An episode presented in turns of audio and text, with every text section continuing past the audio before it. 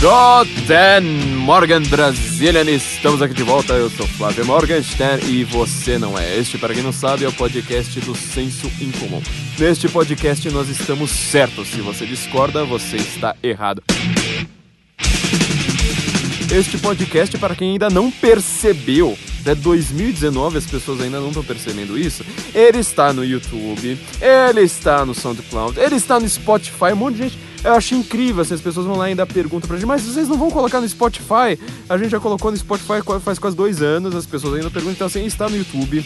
Então, se você está vendo no YouTube, você pode se inscrever também no SoundCloud para você ver no carro, para você ver lavando a louça, para você ver enquanto tá malhando, assim por diante. Se você tá ouvindo ele sem estar no YouTube, você pode fazer o processo contrário. Você vai lá pro YouTube, entra lá no nosso canal, youtube.com/barra senso em comum oficial, e você vai se inscrever ali, ativar o sininho, fazer aquela coisa bonitinha que todo mundo faz. A gente tá querendo chegar aos 100 mil é, inscritos em breve, acho que a gente consegue bater essa marca, mas vocês precisam ir lá também é, colaborar com a gente e se inscrever. Então, é, como eu digo, é o podcast do Senso em Comum, é o nosso site. Muita gente que tá lendo o site faz anos não percebe o podcast, muita gente que ouve o podcast não percebe que a gente tem um site. E eu tô ficando realmente é, bastante. É, é uma situação engraçada e curiosa isso. Então, gente, este é o podcast do Senso em Comum. Neste podcast nós estamos certos. Se você discorda, você está errado. Eu queria comentar a respeito do caos no ambiente jurídico brasileiro. E eu chamei uma pessoa aqui que pode falar de uma maneira gloriosa, maravilhosa. Vossa Excelência Ludmila Lins Grillo! Uhul! Tudo bem, Flávio? Como vai, Vossa Excelência? Tudo bem, agradeço aí pelo, pelo convite aí que você me fez para participar aqui do censo. Eu sou ouvinte do censo desde os primórdios. Desde os primórdios. Antes desde... do, do, do, George Soros até. ah, não, antes. antes louco. do George Soros. E, uh, e para mim é até engraçado estar tá aqui hoje, uma coisa que eu nunca imaginei que aconteceria. Enfim, mas estamos aí, estamos juntos. Estamos aí, é uma grande honra, uma honra muito grande estar aqui com a. Agora eu vou ter que falar, doutora? Como é que é? Eu tenho, eu não, aqui, aqui a gente não tá no fórum. Com Flávio. a juíza Ludmilla, o problema é que é o seguinte: a gente não tá no fórum, só que vai ter gente ouvindo isso no fórum. Acabei de comentar para você em off que 90% parece dos nossos ouvintes é tudo advogado. Eu queria entender até hoje essa esta geopolítica, essa, esse senso do senso, senso com C do senso com S porque é uma coisa assim que é, chama bastante atenção, ou seja, muita gente é, é operador do direito, advogado, juiz, procuradores, até defensor, apareceu um defensor aqui. Que legal, eu não, eu não, sabia dessa informação, que os advogados é... ouviam tanto senso. Pois é, apareceu até um defensor, assim, eu fui lá, ah, que, como é que é? Você é defensor da república? E as pessoas estão, agora eu queria falar aqui para o meu público amplo, sobretudo, no qual eu me incluo como afegão médio, porque assim, a gente está percebendo que está acontecendo coisas gigantescas no direito brasileiro. E a gente não está entendendo nada, quer dizer... Parece que esse país, ele. aquela coisa que a gente sempre falava dos políticos, está acontecendo sobretudo no direito. Quer dizer, o direito está lidando com umas questões que não tem nada a ver com as preocupações do povo, e, de repente, até os políticos parece que começaram a se, se entender com o povo e o direito não. E a gente está querendo entender é, um pouco melhor isso. Mas eu queria comentar só um pouquinho antes da gente comentar, da, da gente começar aqui o nosso programa, que a gente tem uma parceria nova, tá? Com a Trash In que é a empresa do nosso web designer, do nosso querido Gustavo Finger, lá do, lá do Sul. Ele está criando a sua startup e essa startup ela vai cuidar justamente de, de captar o lixo. Quer dizer, você vai pegar o lixo de condomínios, eh, de qualquer empresa, indústrias que, que, que produzem muito lixo, e eles vão substituir o Estado nessa função, é, fazer uh, com que uma empresa privada consiga é, perceber as riquezas que existem ali no lixo, um monte de riqueza que a gente joga fora sem perceber, e ele está captando justamente, uh, fazendo, fazendo sua abertura de capital, né? Aí você pode entrar com cotas a partir de mil reais, tá, gente? Isso aqui é uma coisa específica aqui para os ouvintes do Censo, é trashin.com.br barra Censo em Comum, você consegue a partir de mil reais é, co conseguir cotas dessa empresa, que eu tenho certeza que ela vai dar um retorno muito grande, é uma área, aliás, o direito ambiental, até a própria Ludmilla aqui pode dizer, é uma área que está crescendo muito, é uma área que é, vai render muito muito dinheiro, tenho certeza que vai ter um, um retorno muito grande. Como a gente não tem a nossa grande OAS, a gente não tem a nossa grande Odebrecht, a gente precisa cuidar das empresas pequenas que estão nos apoiando. Então, como o, o Gustavo ele faz todas essas imagens do Guten Morgen e cuidou até do próprio layout, que por sinal está sendo trocado é, pela, mais uma vez, eu recomendo que vocês façam parte disso. Então entra lá em trashin, é como lixo, né? Lixo dentro, trashin.com.br barra senso em comum. Vocês podem conversar com o pessoal ali da empresa, conversar com o Gustavo, tirar suas dúvidas. Eu tenho certeza que é um excelente investimento. Do, do, eu, tenho, eu, sempre chamo de doutor, eu tô acostumado a falar com advogado, não com juiz. não, não precisa. Que é Vossa Excelência! Não, que Vossa Excelência. A regnada uh, Ludmilla. Não, e que o pessoal não sabe. O Flávio, o Flávio me trata de Vossa Excelência até no WhatsApp. até no Zap. Eu falo, tia Vossa Excelência, eu tô com uma dúvida aqui. O que que tá rolando? Vossa Excelência, Ludmilla, o que que tá rolando com, com o direito brasileiro? Quer dizer, tem, tem, tem, uma, tem um lugar por onde que a gente pode começar a entender esse caos? Bom, eu, eu pensei em começar, é, do jeito que você falou, tá havendo uma dissociação total do pessoal do direito com a realidade. Uhum. E isso eu comecei a, a notar tem muitos anos. Uh, logo depois que eu passei no concurso, eu comecei a fazer outras leituras sobre coisas que não eram do direito propriamente. Porque, como eu sempre trabalhei, estudei, trabalhava de dia, estudava à noite, é, para passar no concurso eu me limitava a, estudar as coisas do direito. Ou eu fazia isso, ou eu não passava no concurso. Então, foi uma espécie de um preço alto que eu paguei. Né? Durante anos eu só estudei coisas do direito para conseguir passar no concurso. Então eu não lia sobre política, eu não lia sobre filosofia, eu lia muito pouco sobre outras coisas porque não havia tempo. E assim como isso aconteceu comigo, eu imagino que isso aconteça com quase todo mundo, ou pelo menos com o pessoal que trabalha e estuda, como era o meu caso, a gente realmente fica é, completamente limitado naquele mundinho do direito e acaba não enxergando as outras coisas. Eu mal lia jornal, não via televisão, enfim, ficava realmente alienada, alienada da realidade. Então, eu passei no concurso, foi no resultado da prova oral foi em novembro de 2012. É, nessa época eu era analista do Ministério Público, então trabalhava pra caramba, era, era o jeito. Eu tinha que estudar à noite, final de semana, não tinha férias, não tinha feriado, não tinha dia santo. Era só estudando direito. E assim que eu passei no concurso, que saiu o resultado, novembro de 2012, é, no dia que saiu o resultado, eu falei: eu preciso me libertar disso. Eu preciso ler, ler outras coisa. coisas. Exatamente. eu, eu tinha total noção da minha ignorância e resolvi procurar outras coisas. Naquele momento, eu me senti liberta para ler outras coisas. E foi aí que, nas semanas seguintes, tá, o resultado foi em novembro, em dezembro de 2012, eu conheci um camarada né, que nos é muito caro, chamado Olavo de Carvalho. Ixi, meu Deus, você já começou. Ixi, agora. Acho que metade dos ouvintes já estão saindo correndo por aí, gritando. é, oh, meu Deus! Se... eu não sei se eu fiz besteira falando de Olavo, mas enfim. eu nem estava pretendendo falar disso, mas o assunto né, nos, nos levou até aqui. A então gente não. A, a, a, gente, quem é ouvinte do Guten Morgen sabe que a gente vai falar qualquer coisa. Vai ter Olavo. Não adianta. Não tem não jeito. Tem, escapa, não tem, não tem escapatória. Então, vou, vou prosseguir daqui. Quem não gosta do Olavo, lamento, mas ele teve presente na minha vida a partir desse momento. Então, mais ou menos umas duas, três semanas depois de eu ter passado no concurso, ter começado a ler outras coisas, é, eu cheguei até o Olavo. Então, eu comecei a estudar, desde então, a, a é, filosofia. Comecei, primeiramente, a ler os textos do Olavo, me interessei muito pelo que ele estava falando, abriu mesmo um universo na minha frente, um universo completamente desconhecido. E eu comecei a enxergar realidades que estavam totalmente fora do meu horizonte de consciência, expressão que é até muito utilizada por ele. Uhum. E dali, meses e meses se passaram. Uh, eu tive contato com aquele mundo novo ao mesmo tempo em que o, o meu mundo estava sendo completamente modificado, eu estava mudando de cidade, eu tinha saído do Rio de Janeiro, sou carioca. eu não tinha Janeiro... reparado. Não ninguém tinha, reparou. Né? Ninguém tinha, não. Isso foi. Essa foi a grande. Uma grande Essa revelação. foi bomba. Foi Essa grande foi revelação. bomba. Essa foi bomba. Então, bom, então eu tô revelando aqui o que ninguém sabe, eu sou carioca. É, saí do Rio de Janeiro, fui para Minas né, sozinha, não, não tenho parentes em Minas, enfim. Então, minha vida mudou completamente, minha vida pessoal e minha vida intelectual também ao mesmo tempo. Foi praticamente concomitante. E, e dali eu passei a fazer parte dos grupos de WhatsApp dos juízes, dos grupos na época do falecido Facebook. Havia grupos enormes de 3 mil juízes. Do Orkut ainda, né? É, não, aí já era o Facebook. Ah, é que você tá tratando o Facebook como falecido, eu queria saber se era ironia não, ou não. Não, ah, o Glenn Greenwald sabe, né? O Glenn Greenwald, se eu quiser saber do que tava nos grupos, eu tenho que perguntar pro Glenn, mas enfim. não, já, já, é o, já era o Facebook nessa época. Que, né? Hoje eu considero que o Facebook tá meio, tá meio falecido. Tá meio falecido. Uhum. Uh, então eu comecei a ver o que que, o que, que rolava nesses grupos, né? os assuntos que estavam sendo discutidos nesses grupos ali meses e meses se passaram, eu já estava com o horizonte de consciência nitidamente mais expandido do que eu, do que de meses antes da época que eu passei no concurso, antes de conhecer o Olavo.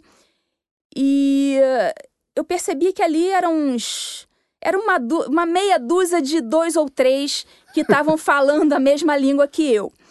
Então, eu percebi que essa classe, essa categoria dos, dos juízes, do pessoal que estuda para concurso, basicamente, é, são, são pessoas que me, me parecem, tá?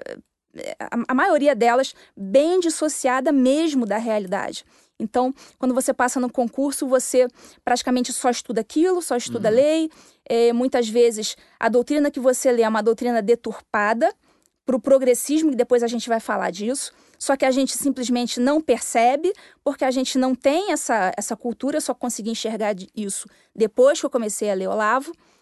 E todo mundo acaba sendo progressista sem nem perceber o que, que é isso. Uhum. E isso eu percebia claramente nos grupos de juiz, nos grupos de Facebook, nos grupos de Zap. Então, dali, eu comecei a escrever algumas coisas, comecei a estudar mais um pouquinho, enfim, vi que realmente isso que você falou procede. Existe uma total dissociação da realidade do que você faz ali dentro do seu gabinete, ali na, com a sua caneta, falando nos processos, é totalmente diferente do que acontece no mundo aqui fora. Então, realmente é, é um problema mesmo que está acontecendo. É, eu falo isso porque, assim, quando eu vou conversar com o pessoal do direito, e quando eu fazia isso há alguns anos eu não sabia absolutamente nada sobre direito, não que eu entenda hoje, mas eu percebia sempre aquele discurso assim, tipo, não, a nossa lei é maravilhosa, a nossa Constituição é uma das melhores do mundo, é, a lei só precisa ser aplicada. Eu sempre achei estranho, eu falei assim, mas se a lei precisa ser aplicada, tem, tem alguma coisa impedindo que ela seja aplicada, e provavelmente uhum. deve ser outra lei. Sim. Então... As nossas leis não, não são, pelo menos as leis penais, elas não são tão boas. Porém, se elas fossem aplicadas como estão... direitinho como estão escritas, isso é a nossa, mesmo a nossa Constituição, que também nem de longe é uma Constituição maravilhosa, não. Mas se ela fosse aplicada do jeito que ela está escrita, nós não teríamos tantos problemas. Bastaria aplicar o que está escrito na lei e o que está escrito na Constituição. Só que o problema é que não está sendo uhum. aplicada, a coisa está sendo completamente deturpada. E deturpada por quem sequer é, tem legitimidade para falar em nome do povo. Uhum. Né? É o que a gente chama hoje em dia de a ditadura do poder judiciário.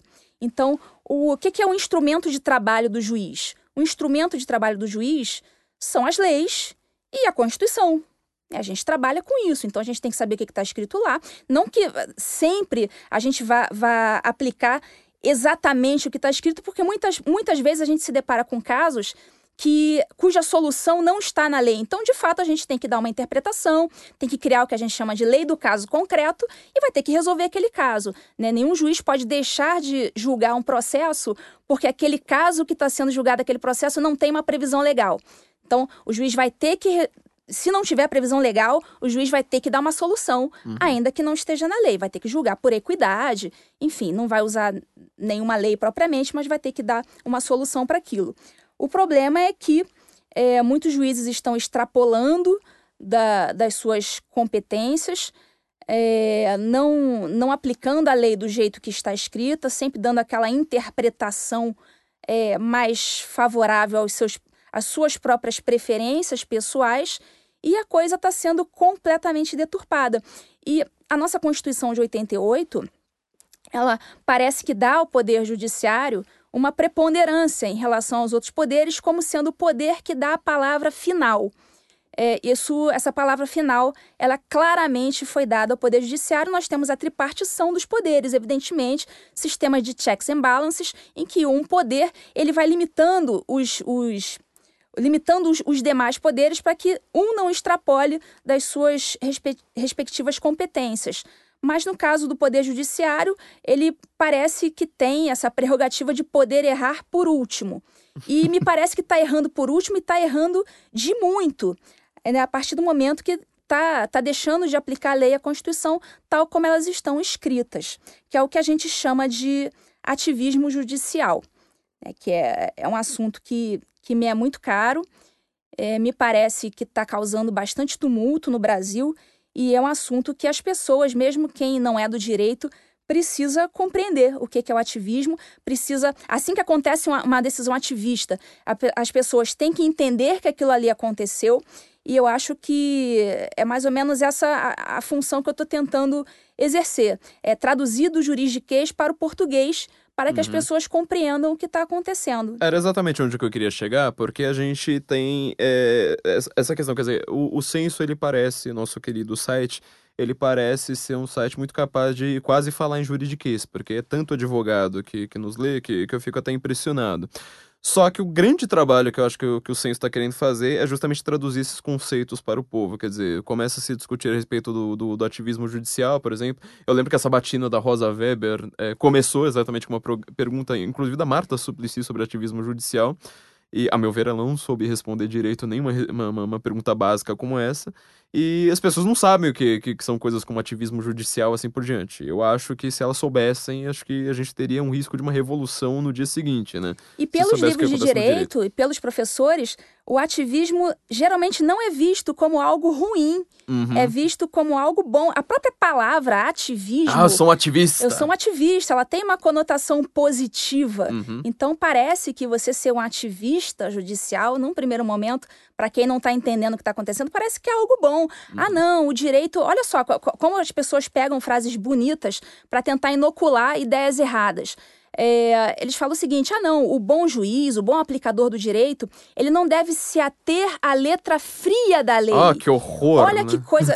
então você, você que está de fora, você é até seduzido por essas uhum. palavras. Você, ah, não, realmente. Você não pode isso... ser uma pessoa fria calculista. Free né? calculista. Se, se assim fosse, bastava que a gente não precisaria contratar juiz, bastaria colocar uns computadores ali no tribunal, joga as informações ali, aperta o enter e já sai a sentença ali prontinha para isso a gente coloca, para isso a gente faz concurso, bota pessoas humanas que têm coração, que têm um cérebro, que têm sentimentos, para que elas possam interpretar as leis, né? Para que possam não aplicá-las tão friamente. Então, não é um discurso muito bonito, muito sedutor? Uhum. E as pessoas caem nesse discurso e, e, e consideram é, preponderantemente que o ativismo é algo bom e não algo ruim. O que, de fato, então, explicando agora de uma maneira sucinta para os nossos ouvintes afegãos médios e não para, os pessoa, para o pessoal do direito, explicando para uma pessoa como eu o que, que é o ativismo judicial? Seria, basicamente, é, a aplicação pelo juiz é, do direito fora dos limites legais e constitucionais. Hum. Quando ele extrapola a letra fria da lei e dá interpretações contra a legem, ou seja, contra a lei. Ou seja, quando ele usa o coração e vai lá e fala assim: não, a lei tá dizendo uma coisa, mas meu coração, que é puro e. Mais ou menos isso, mais ou menos isso.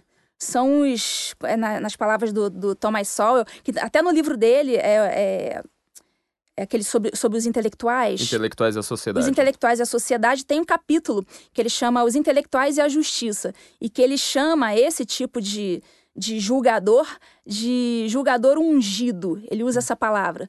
São os verdadeiros pessoas que se acham ungidas e que se acham realmente no direito de, de ditar o que é melhor para a sociedade, mesmo não tendo sido eleito para isso. E não existe eleição no Brasil para juiz, nem sequer da Suprema Corte. Uhum. Então, quer dizer, a gente está tendo uma, uma situação no Brasil muito é, chocante, até para, sei lá, qualquer pessoa que não esteja numa profissão intelectual muito séria, intelectual aqui no sentido que o próprio Sol dá, né? Ou seja, tu trabalha com ideias, não estou dizendo que o intelectual é um gênio por definição. É que nem o ativista. Intelectual é. e ativista são palavras que têm, hum, têm aquela impressão de que são positivas, positivas si, né? mas é. não necessariamente. É poeta também. Poeta é, é campeã, né? Você vai falar. Sim. Até se você é, sei lá, um músico de MPB, se você vira um cara bom, os caras falam, não, esse cara é um poeta, né? Uhum, tipo, você pode ser um mau poeta. Pois é, o que tem de poeta cretino por aí, né? Tipo, poeta nazista jurista, assim por diante. Então, é, são essas palavras confusas. Mas a gente está sentindo no Brasil, mesmo quem não tem uma profissão intelectual, de que parece que o brasileiro está querendo falar assim: olha, a lei deveria ser tal, e às vezes até, como uh, você está dizendo, né? Como Vossa Excelência está dizendo, é, mesmo quando a lei diz exatamente o que o povo quer, quer, quer que seja, é, no final das contas, nunca ninguém vai pra cadeia, nunca nenhum bandido vai pra cadeia, nunca se, se prende é, uma pessoa como, como se deveria, ou sei lá, um corrupto, esse tipo de coisa, porque tem sempre alguém de bom coração no, no, no, nos tribunais que fala assim, mas peraí, mesmo tendo a lei aqui na minha cara, esfregando no meu nariz o que, que eu devo, como eu devo julgar, as pessoas vão lá e, e fazem de, de, outra forma. Então, isso é o ativismo judicial. A gente pode entender, então. Dessa... Mais ou menos isso. É fazer caridade com o chapéu alheio, ou seja, uhum. o alheio, no caso, é da sociedade. Então, o juiz ativista, ele acaba ficando bem na foto, posa de pessoa caridosa, de pessoa empática, é, às custas da sociedade como um todo. Então, uhum. ele fica bem na foto. A gente vê até muito agora é, juízes em horário de expediente e com a anuência do tribunal, fazendo ações afirmativas nas cidades onde trabalham, como se isso fosse papel de juiz. Nada impede dele, nos seus momentos de folga, trabalhar nos seus projetos e ajudar quem ele quiser, e trabalhar com os presos, fazer seus projetos sociais. Nada impede dele fazer isso na sua vida pessoal. Mas a gente está vendo até juízes chegando a um, a um, a um grau de, de militância tão grande que fazem projetos sociais é, com a anuência dos próprios tribunais. Então é, é uma ânsia. Projeto social também é uma palavra, uma expressão exatamente como você diz, né? Sim. Dá a impressão que ela é positiva por si. Sempre é positiva, justamente. Parece que tem que de sempre... projeto social por aí que deveria ter sido limado, né? Imediatamente falar, pois pelo é. amor de Deus. Bom, a gente está falando aqui do, do, Começamos a falar do ativismo judicial, acho que é um tema, assim, é, gritante no Brasil hoje. É, tá, acho que a Suprema Corte Americana está sendo muito visada também por, por conta do ativismo judicial, mas acho que o Brasil está sendo um dos países campeões disso, né? Parece uhum. que, que nós somos um, um, um país em que a lei vai sempre depender das mesmas pessoas que elas não foram eleitas, ou seja, a nossa grande questão de, de é, votar não, não tá adiantando muito porque ela é sempre é, definida pelas mesmas pessoas, pelo menos as, de, as decisões, né? As decisões são sempre definidas pelas mesmas, pelas mesmas pessoas. A gente tem casos notáveis que a gente possa, assim, explicar, tipo, por exemplo, na hora que a gente pega um, pega um táxi, pega um Uber, sempre a, a, a conversa vira política, a gente tá sempre falando das mesmas pessoas. Que casos notáveis que a gente tem de ativismo judicial no Brasil? É, nós temos um, uma série de casos notáveis. Eu vou, eu vou depois fa falar aqui vários vários deles, mas para não perder o bonde do que você uhum. falou aí, a respeito da, da, do judiciário não ser eleito, é, tem um conceito que eu acho importante é, inserir aqui no, no podcast. Não é um conceito muito, muito falado aqui no Brasil, pelo menos ainda. Né? Um livro que fala sobre ele ainda não foi traduzido, que é um livro do cientista político da, da Universidade de Toronto chamado Han Rischel, que se chama Towards Juristocracy. É, é um livro que ele lança o conceito de juristocracia. E nesse livro ele explica basicamente é, que muitas vezes o próprio poder legislativo ou poder executivo permitem, eles anuem, é, eles gostam que o poder judiciário assuma para si certos, certos ativismos. Por quê?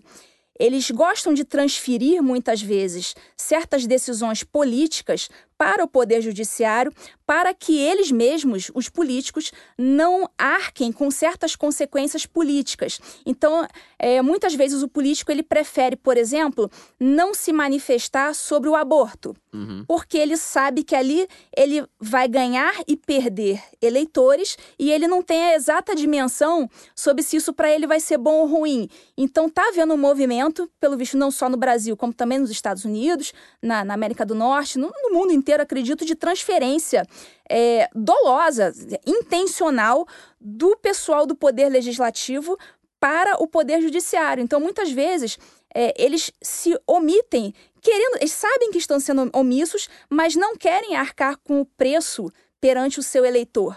Então, é o que o Han Richel chama de juristocracia. É a politização do poder judiciário. Tudo é levado ao Poder Judiciário, tudo é o Poder Judiciário que decide. Então, isso é, é uma verdadeira corrupção da tripartição de poderes, é uma corrupção do sistema republicano. Isso não deveria acontecer, mas está acontecendo. Então, o, o, poder legislativo, o, o, o, bom legislador, ele não pode ter medo de se posicionar, dizer, não, o meu posicionamento é esse. Se os eleitores dele é, é, realmente gostam das ideias deles, vão continuar votando nessa pessoa. Não pode ter esse medo de se posicionar, querendo transformar tudo em questão judicial. Aliás, isso é justamente o que, que ferra a ideia de, de todo mundo fala aquela coisa bonita, né, de, de separação entre poderes, etc. Só que no final das contas você vota em alguém que ele vai esconder o que, que ele pensa, né, justamente para ele continuar no poder. Importa mais o poder do que justamente o que ele pensa. Né? Exatamente. Né? Aí ele passa a querer agradar todo mundo, então passa a não se posicionar mais sobre os casos polêmicos. Pelo menos não em público, né? Pelo menos não em público. É, porque na prática ele vai acabar sempre, é, ou seja, vai, vai ter essa, esse distanciamento do legislador e do, do povo também. Exatamente. Então, eu vou citar alguns casos que aconteceram no, no Brasil.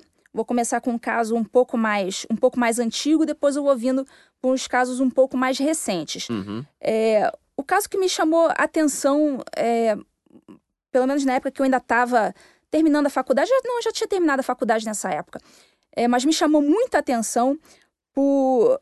Na época eu não estudava, nem conhecia essa expressão ainda, 2000, em 2006 é, essa expressão ativismo judicial ainda não não não estava não, não, prestava atenção ainda nisso, mas me chamou a atenção uma decisão do STF naquela época em relação à, à lei dos crimes hediondos. O que, que dizia na época essa lei? Dizia que o sujeito que fosse condenado por um crime hediondo, ele deveria cumprir toda a sua pena tá? do início ao fim, em regime fechado. É isso que a gente chama de regime integralmente fechado. Ou seja, ele vai passar trancado, não vai ter progressão de regime. Ele não vai progredir do fechado para o semiaberto e do semiaberto para o aberto. Não. Tá, ele foi condenado a, a, a, a 10 anos de cadeia. Ele vai ficar 10 anos trancafiado. Uhum. Isso era o que dizia inicialmente o texto original da Lei dos Crimes Hediondos. Isso é que todo toda pessoa entende por prisão, né? É o que toda pessoa normal entende, entende ou deveria entender por prisão. Porém, o STF, naquela época, ano 2006, julgou esse trecho da lei dos crimes hediondos inconstitucional. Hum. Esse que previa o regime integralmente fechado. É, e qual foi o argumento usado pelo STF? É, o STF falou que esse trecho da lei violava o princípio da individualização da pena. E o que, que isso quer dizer? O STF resolveu dizer que, não, isso, essa lei é muito injusta. É, enquanto um preso merece, tem seus méritos para ir progredindo, para ir é, gradativamente indo para a rua, outros podem não ter. Então, isso deve ser analisado no caso concreto. E não pode uma lei, veja só, não pode o legislador, quem ele pensa que é o legislador? Quem o legislador pensa que é para considerar que um crime é, requer que todo o cumprimento da sua pena seja feito em regime fechado. Então o STF foi lá, considerou esse trecho inconstitucional porque fere o princípio, olha só, princípio da individualização da pena.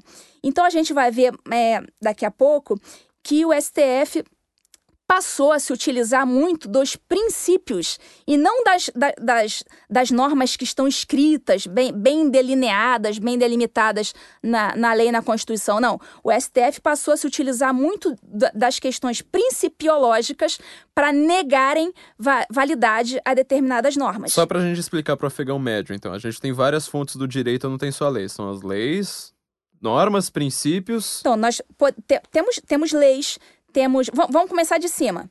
Temos é, Constituição. Lei maior. Que seria a nossa lei maior. Temos as leis ordinárias, temos as leis complementares. As duas têm status legal, só, é, só tem uma modificaçãozinha em relação a quórum para aprovação, tá? Uhum. Mas na prática, leis, leis ordinárias Passou, e leis complementares são, do, aquelas, são leis. São aquelas que estão sendo debatidas, por exemplo, no, no noticiário, quando a gente está vendo. No, eh, são essas leis que estão sendo de, debatidas. Sim, não, mas tem, temos questões constitucionais também que, que, que entram em debate, por exemplo. Mas aquelas que, aquelas que são criadas por deputados, né? Deputado sim, criou sim, tal lei, é, geralmente sim, são essa é, lei ordinária ou... Sim, sim, sim. Leis uhum. ordinárias e leis complementares são criadas certo. pelo Poder Legislativo é, é, federal, no caso, também pode, po, pode haver leis é, estaduais e municipais também que são criadas pelos legislativos estaduais e municipais, respectivamente. Certo. É, temos também resoluções, portarias, mas isso aí já são é, atos administrativos. Também tem caráter de generalidade, também se aplicam a todos. Porém, não são feitas pelo poder legislativo, então elas estão, elas devem para ter validade no mundo jurídico, elas devem estar em conformidade com as leis e com a Constituição. Assim como as leis, elas devem sempre estar em conformidade com a Constituição, senão ela vai ser uma lei inconstitucional. Os outros regramentos, atos administrativos como, como resoluções, portarias, enfim, também devem estar em conformidade com as leis e e com a Constituição, senão vão ser regulamentos é, ilegais ou inconstitucionais. Certo. Então tudo é, é, como se fosse uma escadinha. Né? Tem que sempre ver se o degrau lá de cima tá, tá, Exatamente. tá, tá deixando. Em, em último grau, a Constituição ela, ela, ela, deve, ela deve pautar tudo o que vai abaixo dela. Uhum. Nada pode ser inconstitucional. E além das leis, a gente tem o quê? Pra gente ter como fonte do direito, então. Que a gente tem princípios, normas, ah, costumes. Sim, sim, sim. É, Bom, o, o juiz pode usar para julgar, vai usar sempre leis e Constituição, mas nem sempre é, um caso vai estar tá previsto em lei. Né? Uhum. O legislador ele não consegue prever todas as hipóteses da vida. Então, muitas vezes, o juiz ele vai ter que julgar, por exemplo, por equidade. Vai ter que olhar os costumes.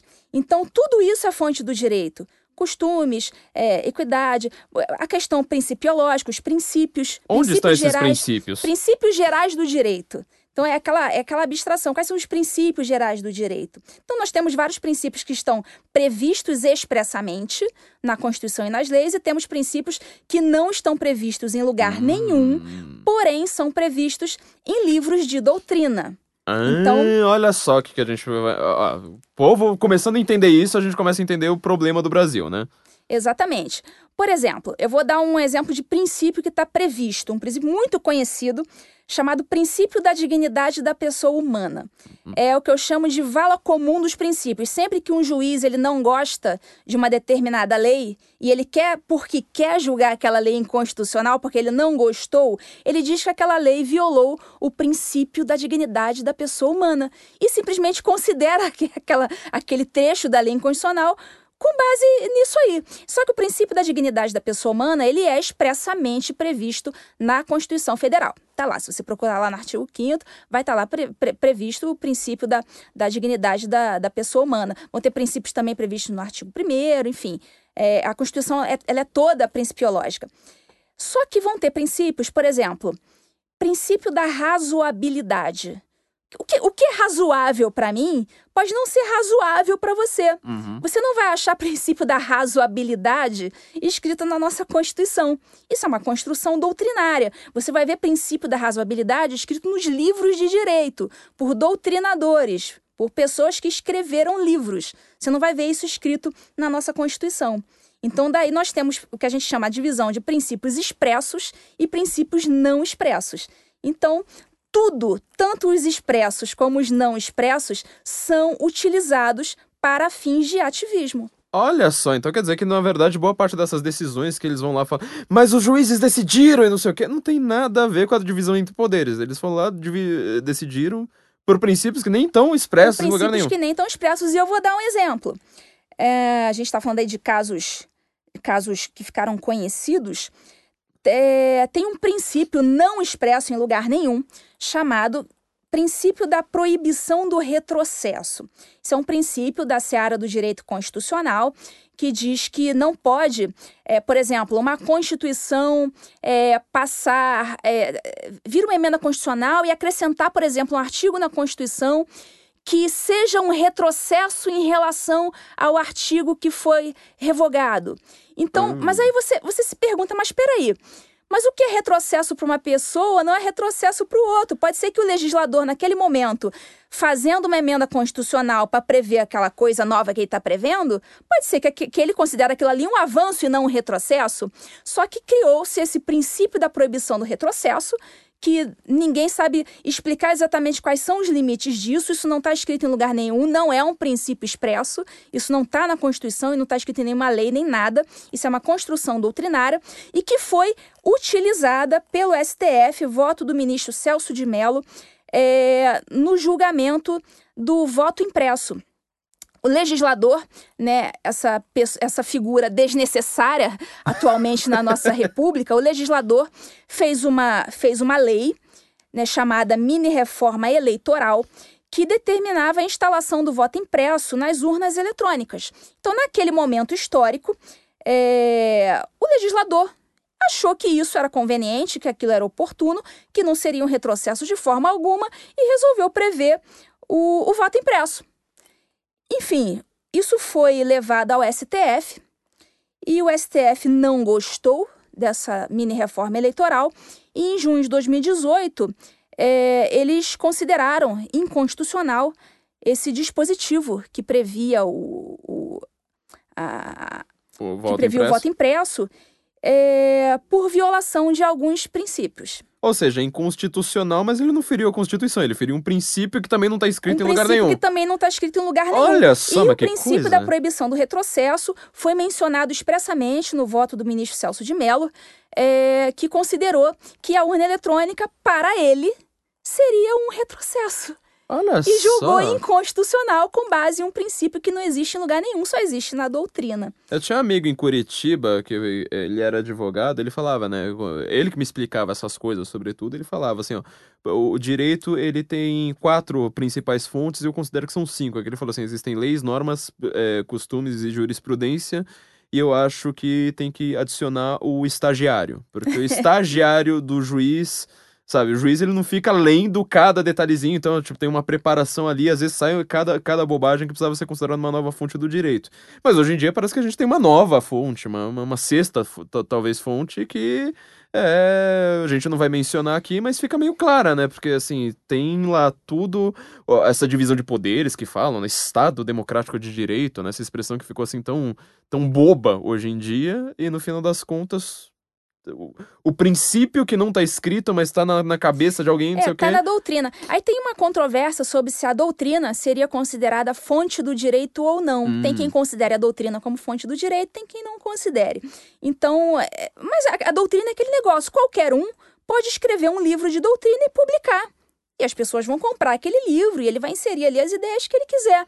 Eu ia te fazer até essa pergunta, que a gente entrou já direto no papo do, do ativismo, que você usou a palavra doutrina aliás, doutrinação tá sendo. Que, que, que, não é exatamente a mesma coisa, não tem nada a ver, mas assim, tá sendo um, uma discussão bem, bem, bem crescente. E eu acho, eu já até comentei alguns episódios para trás, que eu acho que para mim existem duas únicas é, é, faculdades dentro de uma universidade em que a produção acadêmica é realmente como o pessoal pensa que é, né? Tipo, ah, produção acadêmica e ciência são praticamente a mesma coisa que é o direito na, nas ciências humanas, porque até você, sei lá, fazer uma, uma, uma iniciação científica, você produz doutrina.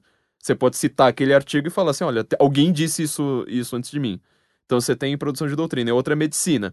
Mas assim, então no caso do direito especificamente, é, o, essa definição de doutrina, então, é assim, é o que está escrito por algum por alguém que seja operador do direito. Isso. A doutrina no direito tem é, essa palavra doutrina é, é bem diferente do que a gente está acostumado a, uhum. a, ouvir por aí. A gente está acostumado a ver a ah, doutrinação ideológica. Sim. É, a doutrina nesse sentido de de, de, de, lançar ideias, inocular ideias na cabeça de outras pessoas. Doutrina para o direito é outra coisa. Doutrina seriam os livros de doutrina, ou seja, os livros escritos por, por, por pessoas, que estu, por estudiosos do direito. Essa seria a doutrina. E que, é claro, nada impede de um livro de doutrina no sentido jurídico também ser um livro que doutrina no sentido não jurídico. Sim.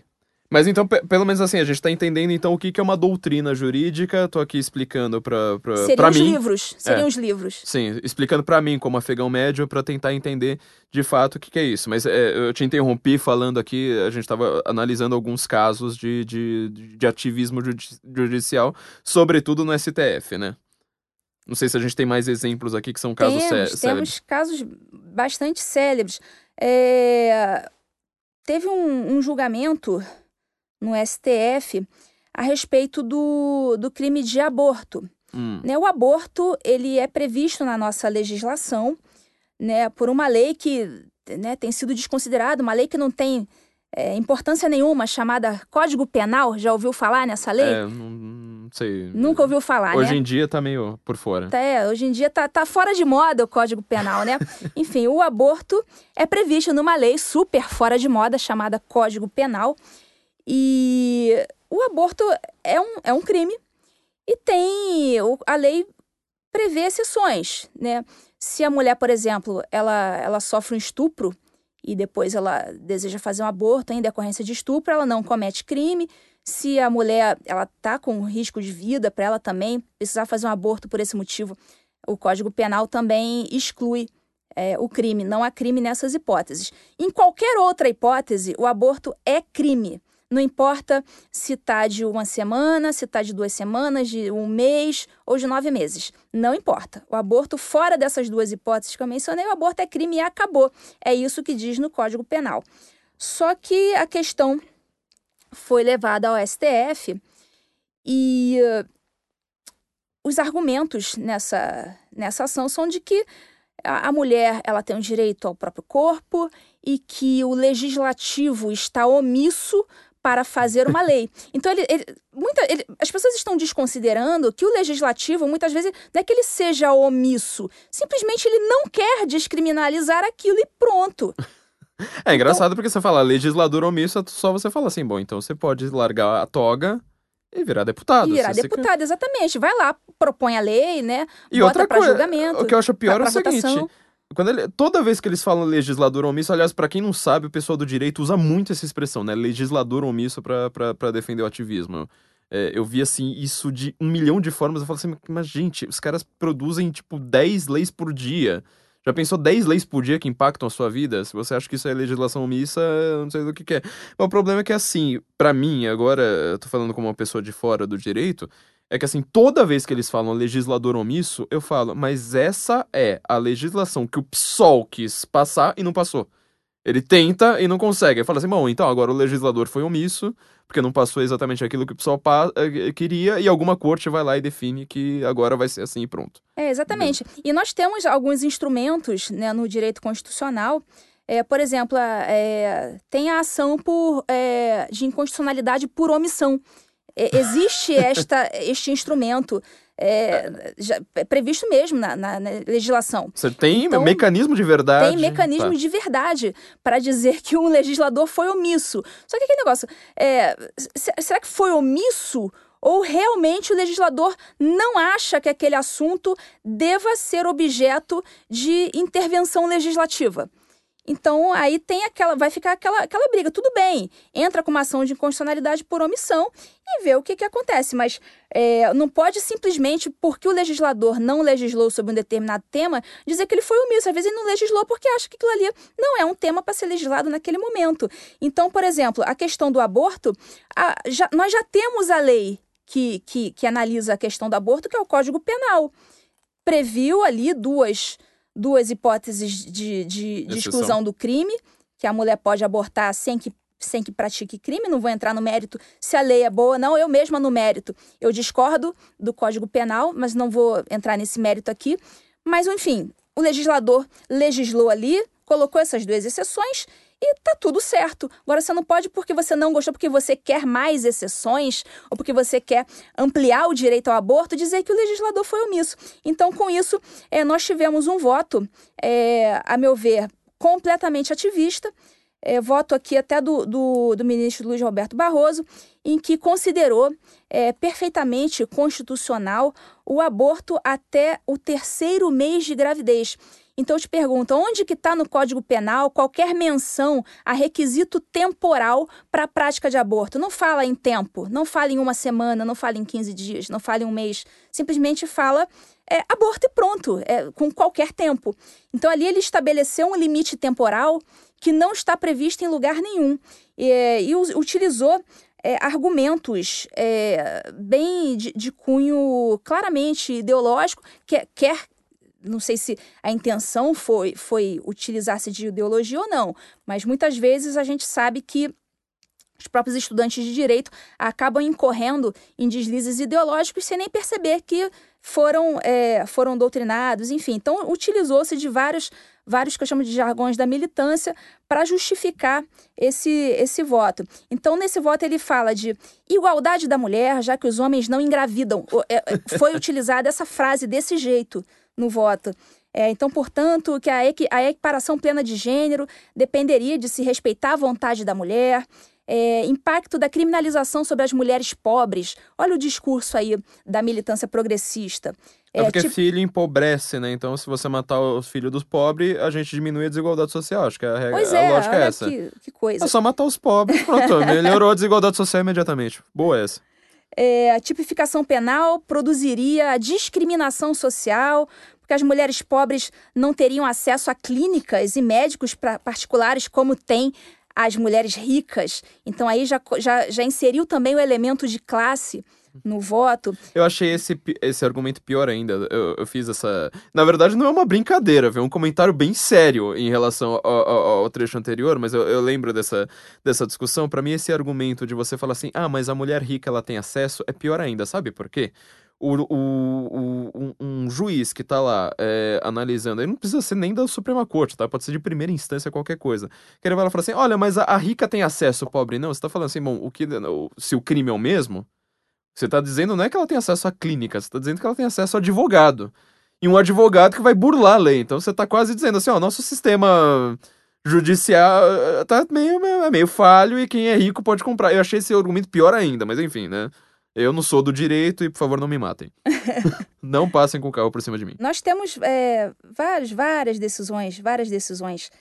Uh, recentemente, nós tivemos uma, uma decisão que eu considero a mais grave em matéria de ativismo judicial no Brasil, assim, de todos os tempos, da história do Poder Judiciário brasileiro. Deixa eu ver se é a mesma que eu tô pensando foi a, a equiparação ah, sabia. do crime de, da, da, equiparação Racismo da homofobia ao crime de racismo. Exatamente. E por que que eu considero que essa decisão foi a, foi a, a mais grave em matéria de ativismo na história do Poder Judiciário brasileiro? Porque essa decisão não, é, é não foi simplesmente a, a imposição de uma preferência pessoal dos ministros. A coisa passou um pouco disso, passou um pouco não, passou muito e violou um princípio que nos é muito. Esse princípio, sim, está previsto na Constituição e no Código Penal, que é o princípio da legalidade. O que, que significa o princípio da legalidade em direito penal? Significa que não pode haver crime sem lei anterior que o defina. Ninguém pode responder por um, por um ato sem que ele esteja previamente previsto em lei. Então, é, é não pode simplesmente eu praticar um ato agora e um ato que não está previsto na lei como crime, e daqui a cinco minutos falar: ah, não, isso aí que você praticou há cinco minutos atrás, agora passou a ser crime, você vai responder por ele. Não, todo mundo tem que ter a garantia de que nós não, ninguém vai responder por algo que até então não era crime. Uhum. Então, é, o princípio da legalidade é uma proteção para todo mundo. A gente tem que saber, não, isso aqui eu posso fazer no meu país, isso aqui eu não posso. Então, tem que ter lei dizendo que aquilo ali é crime para aquilo ali ser um crime. Isso é o princípio da legalidade. Não há crime sem lei anterior, anterior que o defina.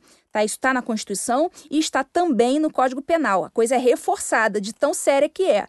Então, houve uma, o ajuizamento de uma propositura de uma ação no STF é, de inconstitucionalidade por omissão, requerendo essa equiparação da homofobia ao crime de racismo, né? O racismo já tem lei prevendo, é a Lei 7716 de 89, e fala de raça, cor, etnia, religião ou procedência nacional.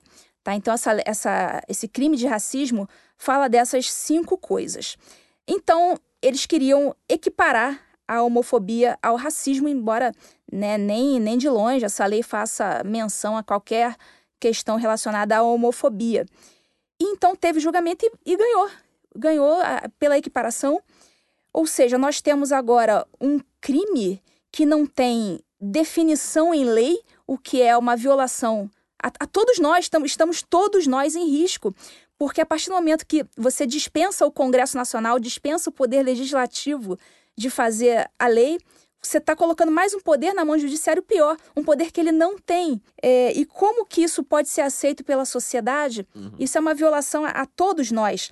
Nós tivemos alguns votos em que eu identifiquei aqui vários jargões também progressistas, né, que foram utilizados pelos ministros de forma consciente ou não, mas foram utilizados para você ver que eles também estão sujeitos a essa, a essa inoculação de ideias. Eu vou citar aqui algumas, alguns trechos do voto do ministro Celso de Mello, em que ele diz que essa, esse julgamento é, reconhece a identidade de gênero, olha aí a expressão, identidade de gênero pelo Estado, e é de vital importância para reconhecimento dos direitos humanos das pessoas transgêneros é, determinados grupos políticos e sociais, inclusive confessionais, motivados pelo profundo preconceito, ah. tá, já, já inoculou aí a ideia de preconceito, vem estimulando o desprezo, promovendo repúdio, disseminando, disseminando ódio. Já inseriu também ódio, o ódio. discurso de ódio. Contra a comunidade LGBT. Aí daí ele usa uma expressão aqui também bastante interessante versões tóxicas da masculinidade, olha aí a masculinidade, a masculinidade tóxica, tóxica, olha só. E feminilidade acabam gerando agressões a quem ousa delas se distanciar no seu exercício de direito fundamental e humano ao livre desenvolvimento da personalidade, sob o espantalho moral criado por, olha só, fundamentalistas religiosos uhum. e hum. reacionários morais com referência à chamada ideologia de gênero. Ou seja, quem é contra a ideologia de gênero, segundo o voto do ministro, é um fundamentalista religioso e ou um reacionário moral. O que é engraçado é que, assim, a gente fala do decano, da impressão que ele deve ser a pessoa mais alheia a essas ideologias que estão no, no burburinho de DCE, né? Porque ideologia de gênero é uma coisa de burburinho de DCE, né? Ninguém fala, nem as feministas sim, sim. falavam isso há 10 anos. É, é coisa, coisa, de banheiro de faculdade de sociologia, É né? um negócio assim que você, assim, você tem que descer muito para você chegar lá. Então você fala assim, não, Celso de Mello, né, decano, já tá lá chegando aos seus 70, nunca vai pensar numa coisa dessas. Ele usa todo o jargão, eu aposto que ele não faz a menor ideia do que ele tá falando, eu aposto. É... E aqui eu tô colocando até uma certa inocência nele, né, uma ingenuidade, mas também o lado da inocência, porque assim, eu aposto que ele não faz a menor ideia do que é ideologia de gênero, nunca deve ter pegado um livro da Judith Butler pra, pra ler. É, e assim, você vai falar assim, mas espera aí, é, existe um preconceito religioso de, de fanáticos religiosos, fundamentalistas religiosos. Não, existe biologia, XX, XY. Se eu falar isso, eu corro risco de ser preso hoje. Pois é. Ou não dá para definir, porque assim, eles, eles equi equipararam a racismo, mas eles não definiram exatamente o que, que é homofobia, tá? Eu, eu, sei que você vai chegar lá, mas assim, não tá perfeitamente definida. É a lei mais imperfeitamente definida que eu já vi, ou decisão no caso, porque você não sabe onde começa, onde termina. Quer dizer, se eu, se eu falar, ó, homem é XY, mulher é XX, eu não sei se eu vou ser preso por isso. Exatamente. Eu tenho medo hoje, eu tenho medo. Então, gente colocou todo mundo na situação de incerteza, de insegurança. Uhum. Então, gente, isso é a verdadeira insegurança jurídica que, que todos nós do direito deveríamos combater. Uhum. Então, não, não pode haver essa insegurança. A gente tem que saber onde a gente está pisando, a gente tem que conhecer as normas que estão vigentes e que, a, que nós estamos, a, que, a que nós estamos submetidos. Então, é, o, o que, que, é o crime de homofobia? Eu não sei mais o que, que dá para falar, o que, que não dá. Uhum. É, nesse voto também, ele ainda cita Simone de Beauvoir, é, ao dizer que ninguém nasce homem ou mulher, né? Mas sim as pessoas se tornam homens e mulheres.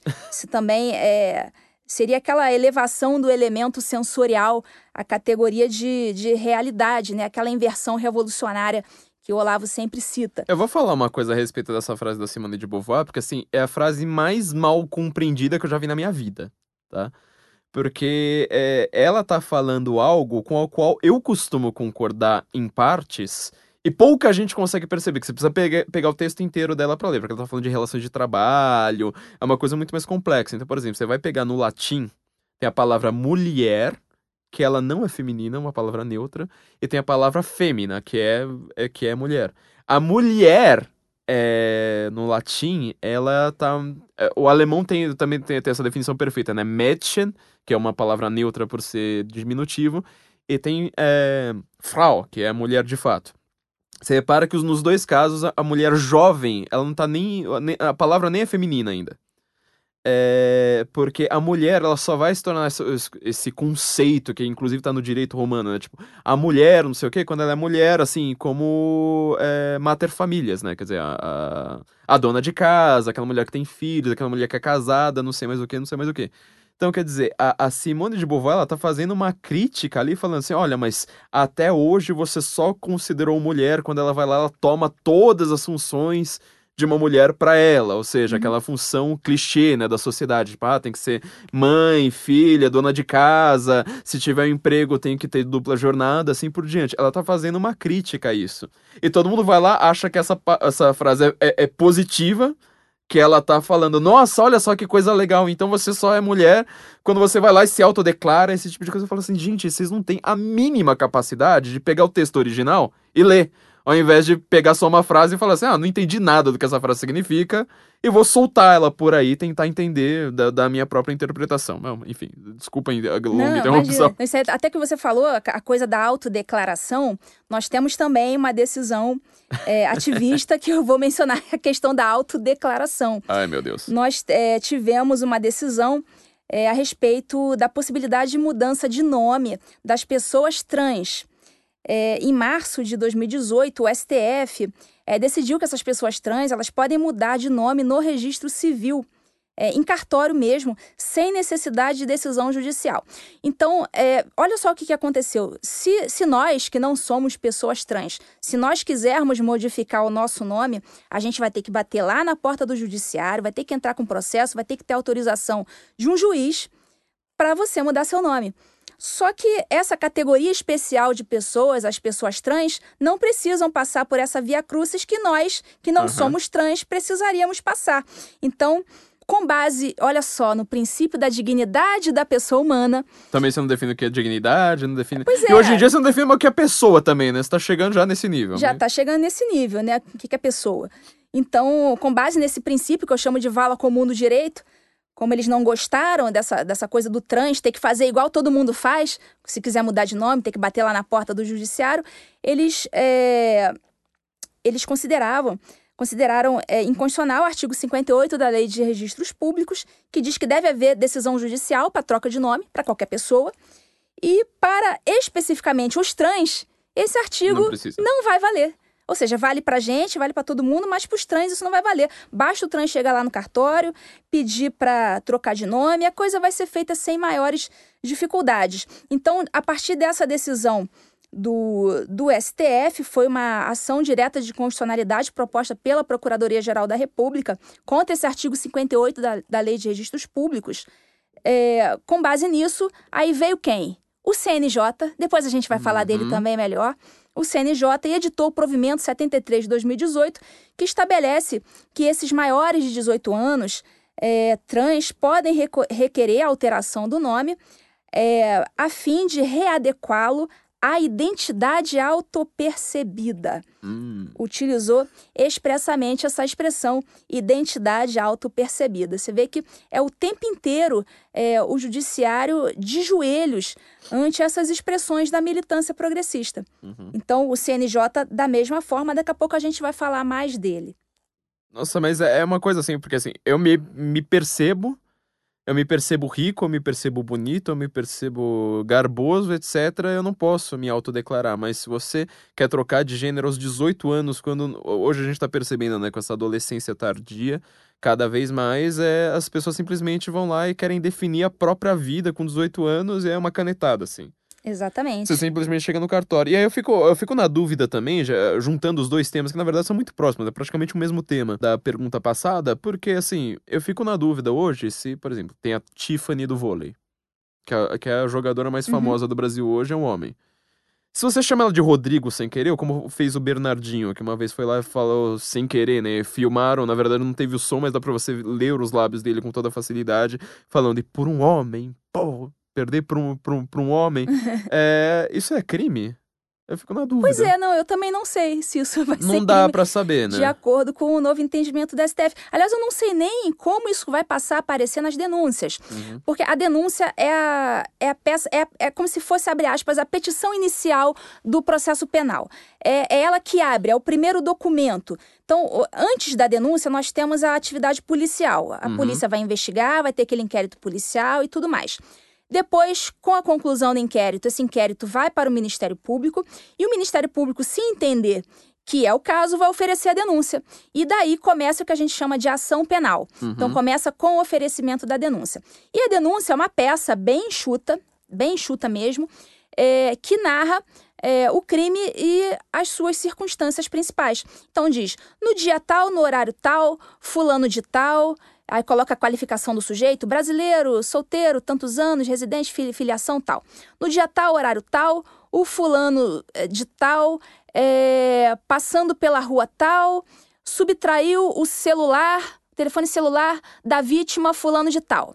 Uhum. É, com base nisso, é, está em curso no artigo 155 do Código Penal furto. Isso é uma denúncia. Isso é uma peça inicial do, do Código do, do, do- do processo penal. A minha pergunta é a seguinte: no crime de homofobia, como é que isso vai aparecer? É, seria fulano agora está em curso é, no artigo, artigo tal da Lei 7716 de 89, que é a lei do racismo, combinado com decisão judicial do processo da ADI tal do STF. É, é assim? É isso? Vai ser uma tipificação penal? Né? Como é que vai ser a tipificação penal disso? Como Engraçado é que, que parece a nova, a nova sigla pra LGBT, né? Quer dizer, uma, uma lei tão longa que você fala assim, não dá nem pra entender o que, que é a lei de fato, né? Pois é, como- não sei como é, que, como é que isso vai aparecer nas denúncias, não faço ideia. Conheço vários promotores que já disseram que não vão denunciar por, por, por- por- por- crime de homofobia, por absoluta ausência de, De lei. Conheço vários, vários que já falaram que não vão denunciar, vão ignorar solenemente. Os heróis ocultos do Brasil. Muitos, É. muitos ocultos, muitos. Eu só queria comentar que você falou desse negócio de como se inicia um processo, né? Eu lembrei de uma jornalista é, recentemente, que ela falou uma coisa maravilhosa, né? Jornalista, hoje em dia, eles estão querendo dar aula pro STF, né? Tem até um que ficou famoso por só falar de STF, só querer ensinar a ler o STF, e ele consegue a façanha de estar mais errado que o STF, né? Quer dizer, a gente só tá reclamando do STF, aqui o cara consegue estar mais errado. Mas uma amiga dele foi lá e falou assim, né? Já que se vai falar muito de habeas corpus essa semana, de uma vez por todas, não existe pedido de habeas corpus. Se impetra se julga um habeas corpus. Sem pedido, tá ok? E um nosso amigo Taiguara, que já escreveu, Taiguara Fernandes, que já escreveu pro censo, espero que escreva de, de, de volta logo, ele falou assim, minha senhora, toda e qualquer petição inicial de qualquer coisa precisa ter pedido. Se não tiver pe- pedido, a petição é inepta. É por isso que se chama ah, petição.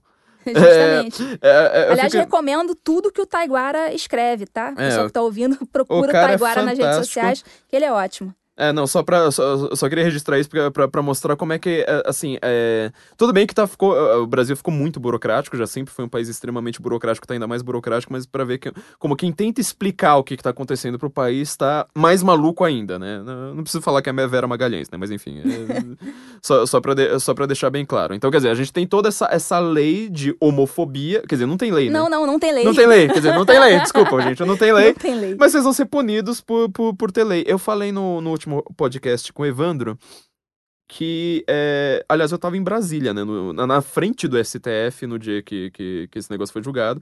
Tava aquela bandeira do, do arco-íris gigantesca. Eu lembro de, de ver o pessoal que trabalha ali na Praça dos Três Poderes falando: Nossa, estão celebrando o arco-íris. Eu olhei pro lado e falei assim, então, não é bem isso, Ah, não né? é então, não, era, não é arco-íris, não é sol, né? Não, é- não é nada disso.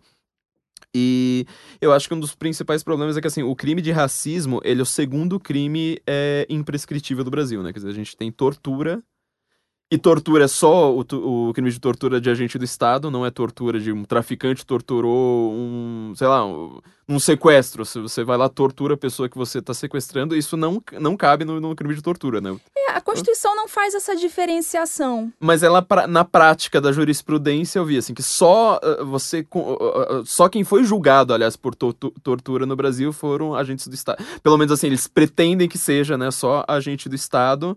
Visando uh, a ditadura militar. Só que você tem a tortura e o, e o racismo como imprescritível. Quer dizer, você vai lá, faz uma piada horrenda, que seja, sei lá, você tem 15 anos. Um, 15 talvez não, mas 18, vai, vamos, vamos, vamos considerar a, a, a, maioridade. Você faz, tem 18 anos, você faz um, um xingamento qualquer, se alguém te julgar daqui a 60 anos, você pode ir pra cadeia. Ou se você torturou. Agora, se você assassinou e você escapou da cadeia, Sim, é, o homicídio prescreve. É homicídio prescreve. Homicídio prescreve. E o racismo não. Não, não. E a homofobia não, não, não também. Justamente. Sem lei e não prescreve. Quer dizer, você pode matar alguém agora escapar da cadeia. Agora, se, se você vai lá, faz a, a, a, a palavra V, já que a gente não pode mais falar nada, né? Tipo, aquela coisa de pedreiro, né? Uhum. Pedreiro conversando com, com o assistente de pedreiro lá, xinga de V, xinga de B, é para sempre. Exatamente. Esse ser... tipo de, de, ativismo vai gerar certamente essas desproporcionalidades. É uma bizarrice sem fim, né? Queremos comentar algum outro caso antes da gente entrar no. Tem. É, o, o que eu queria explicar era, eram alguns instrumentos jurídicos que constam nos livros de direito constitucional, tentar traduzir isso para a linguagem leiga, para o pessoal saber mais ou menos como é que isso está sendo. quais são os instrumentos utilizados para proferir essas decisões ativistas. E tem um instrumento muito, muito utilizado, muito insensado pelo pessoal do direito constitucional, que cai em tudo que é concurso, chamado mutação constitucional. Hum. Né, o que, que seria esse instituto da mutação constitucional? É, o nome é esse mesmo, mutação constitucional, e é, significa mudança informal da Constituição. Essa é a definição que está nos livros de direito constitucional. Mudança Mutação constitucional. Informal. Mudança é, foca no informal. Mudança informal da Constituição.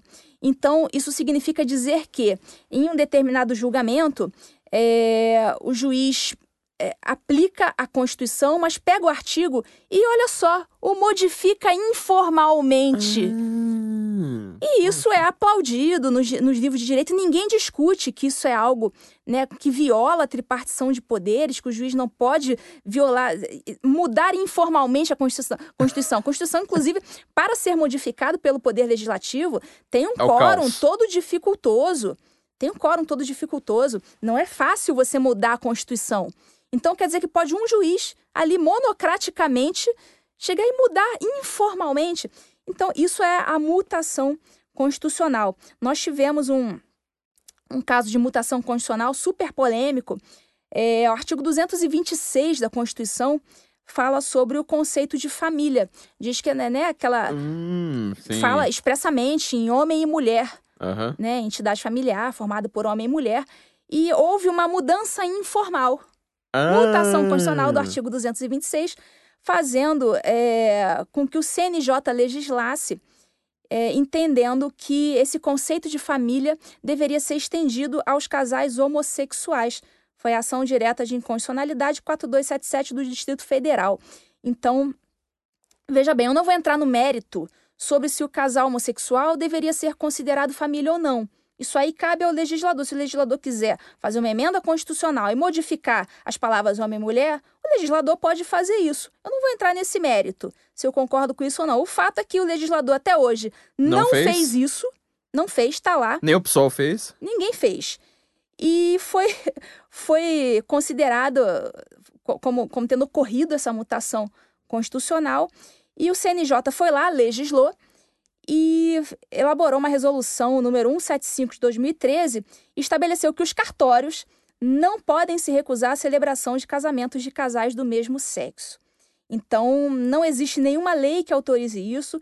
Isso foi uma mutação, em constitu... uma mutação constitucional e uma ação direta de inconstitucionalidade. Aí o CNJ foi lá, legislou e o dono de cartório, ainda que não concorde com aquilo, é obrigado, fica submetido a essa decisão do CNJ, que, aliás, tem funções administrativas, não tem funções jurisdicionais, mas nem, nem legislativas, mas está legislando, e foi aconteceu essa, essa mutação constitucional.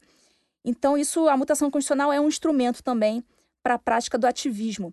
E tem um, um outro instrumento também muito interessante, chamado é um nome bonito também, né? Todos esses nomes são muito bonitos ah, e agradáveis, né? Tipo, chamado abstrativização do controle difuso, ou também conhecido, olha que lindo, como transcendência dos motivos determinantes. Nossa senhora, isso é. Olha.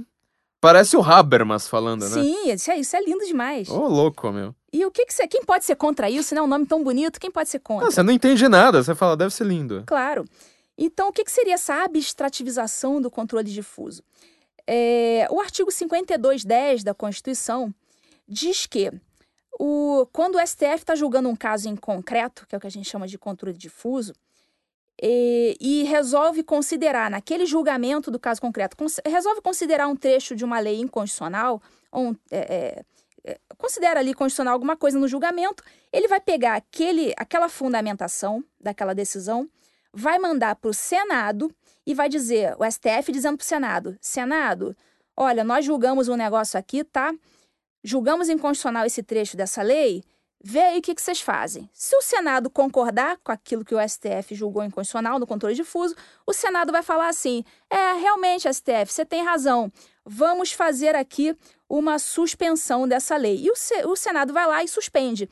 Essa decisão do Senado vai, vai ter efeito erga omnes, ou seja, vai valer para o Brasil todo. Mas a decisão do STF no controle difuso, que é naquele caso concreto, não. Vale só para aquele processo. Vai passar a valer para o Brasil inteiro só se o Senado uhum. concordar com aquilo e suspender a, aquele trecho daquela lei. Isso seria um exemplo de checks and balances funcionando. Exatamente. Funcionando. Isso é um exemplo de checks and balances funcionando. E isso está previsto no artigo 5210 da nossa Constituição. Está perfeitamente previsto. Só que aí chegou Sempre um doutrinador porém. E inventou essa doutrina da abstrativização do controle difuso, ou da transcendência dos motivos determinantes para fazer o seguinte: para excluir o Senado dessa jogada que está ali previsto na Constituição que o Senado tem que participar disso. Exclui o Senado dessa jogada e faz com que aquela decisão do STF, no caso concreto, se abstrativize, transcenda aqueles motivos determinantes e passe a valer para o Brasil todo, ter efeito erga omnes, ou seja, joga o Senado para escanteio acaba com o artigo 5210 da Constituição e dá total poder para o STF abstrativizar a sua decisão, ou seja, tornar aquilo ali genérico, quando não poderia ser. Se, se, se a gente explicar isso para o público no Jornal Nacional, eu acho que vai ter tochas, né? eu acho que aquela cena dos Simpsons que eu sempre a, a, quis ver no Brasil, né? Já que eu sou, como é que é, jacobino de direita agora, né? É, é, acho que, que, que, tem tocha, se, se, se, o Brasil entender o que é que, tá, que é que tá acontecendo. E olha que o Brasil odeia o legislativo, né? Você imagina esse ódio voltando-se agora ao judiciário. Pois é, então isso é um, é um instrumento bastante utilizado. Essa teoria da abstrativização do controle difuso é cobrada em concurso e é sempre vista como algo muito bom, muito bonito. Eu nunca Cobrado vi nenhum em concurso é impressionante. criticar isso. Eu nunca vi. Isso, na época, me foi explicado como sendo uma teoria muito bonita, algo que a gente deveria aplaudir. Nossa, abstrativização do controle difuso. Olha que coisa legal. Nunca ninguém problematizou a questão de... com o perdão da palavra. Usando o termo deles, né? Usando né? o termo deles. Nunca ninguém problematizou essa questão e me, e me disse, não, olha só, isso aí tá jogando o Senado para escanteio. Tá jogando o artigo 5210 da Constituição para escanteio. Nunca ninguém me disse isso. Isso eu fui enxergar anos depois. É, quando, quando ninguém falou. Todo mundo fala do, do risco do autoritarismo, né? Inclusive quem mais fala é o pessoal do direito e ninguém tá percebendo que assim, o autoritarismo ele pode vir com a, a sobrepujância de qualquer poder sobre os outros, né? Eu lembro que quando a Janaína Pascoal fez o pedido de impeachment, quando ela foi defender o pedido na Câmara, salve, era Câmara ou Senado, agora eu não lembro. Mas é, falaram, não, mas a lei isso, a lei aquilo, não sei mais o que. Ela foi lá e falou assim: olha, não é por nada, não, mas assim, existe executivo, legislativo e judiciário. Eles estão todos no mesmo patamar. Não existe isso do judiciário estar acima, de alguma corte estar acima, de algum membro do judiciário estar acima, porque é todo mundo no mesmo patamar. O que eu acho que você quer dizer com juri, juristocracia. Olha que ter, esse termo eu vou ter que decorar agora e a gente vai, ter, vai comentar muito nos próximos anos, né? Acho que é um dos grandes temas do Brasil. Como juristocracia é justamente isso, quer dizer, o judiciário, por falar mais bonito, falar mais empolado, ele fica acima, fala assim, não, peraí, vocês decidem embaixo e nós decidimos o que é que vocês decidiram. É uma Exatamente. coisa assim meio, meio, meio, meio, meio assustadora. É, a gente vai falar sobre o CNJ agora? Vamos, podemos falar do CNJ. Que raios é o CNJ para começar? O CNJ. Bom, o CNJ é um órgão constitucional, tá? Ele está uhum. previsto na Constituição. Ele não era previsto originalmente, ele foi inserido por emenda constitucional. Se não me engano, em 2003 ou 2004, já tem um tempinho aí que ele, que ele foi inserido na Constituição. É um órgão do Poder Judiciário, só que é um órgão com atribuições administrativas. Então, ele cuidaria de, de, de questões é, relacionadas a, funcionamento dos tribunais, é, vai resolver questões relacionadas a número de servidores, questões administrativas mesmo. É, organização é, do, do, por exemplo, estatísticas do judiciário, ele vai organizar ali, vai, vai recolher esses, esses dados para sistematizar. Enfim, não é um órgão julgador, não é uhum. é um órgão que é inicialmente pensado para elaborar normas de caráter genérico e abstrato. Simplesmente é um órgão administrativo. É um órgão burocrático. Um órgão burocrático. E também tem a Corregedoria Nacional de Justiça, que é ligada ao CNJ, que também é, tem a função de é, é, processar e julgar é, faltas disciplinares dos juízes. Então, seria uma, uma competência juntamente com as corregedorias dos tribunais. Né? Correge... Cada tribunal tem a sua corregedoria, pode é, apurar faltas disciplinares dos seus membros, e o CNJ também pode fazer isso por meio da Corregedoria Nacional de Justiça. Então, tem essas funções, funções disciplinares e funções administrativas. Certo. Né? A gente pode também colocar a questão disciplinar no, como sendo uma espécie do gênero função administrativa. É, então, mas o que aconteceu nesse meio tempo? Me parece que o CNJ começou a extrapolar um pouco das suas funções, expediu uma resolução aqui, uma resolução acolá, então disciplinava algumas coisas que eh, não, não era para serem disciplinadas, eram questões que deveriam ser é, tratadas pelo Poder Legislativo, e me parece que hoje virou um gigante. Uhum. Criou-se um monstro que se intromete em absolutamente tudo, inclusive nessa questão aí do, dos cartórios, o CNJ legislou, então existe lá um, uma disciplina criada pelo CNJ para que os donos de cartório realizem os casamentos é, de, de casais homossexuais, aqui eu não vou falar homoafetivo, não vou cair na guerra semântica, é homossexual mesmo. Enfim, começou a, a se meter é, em questões que não deveriam se meter e a coisa. e foi criando um monstro.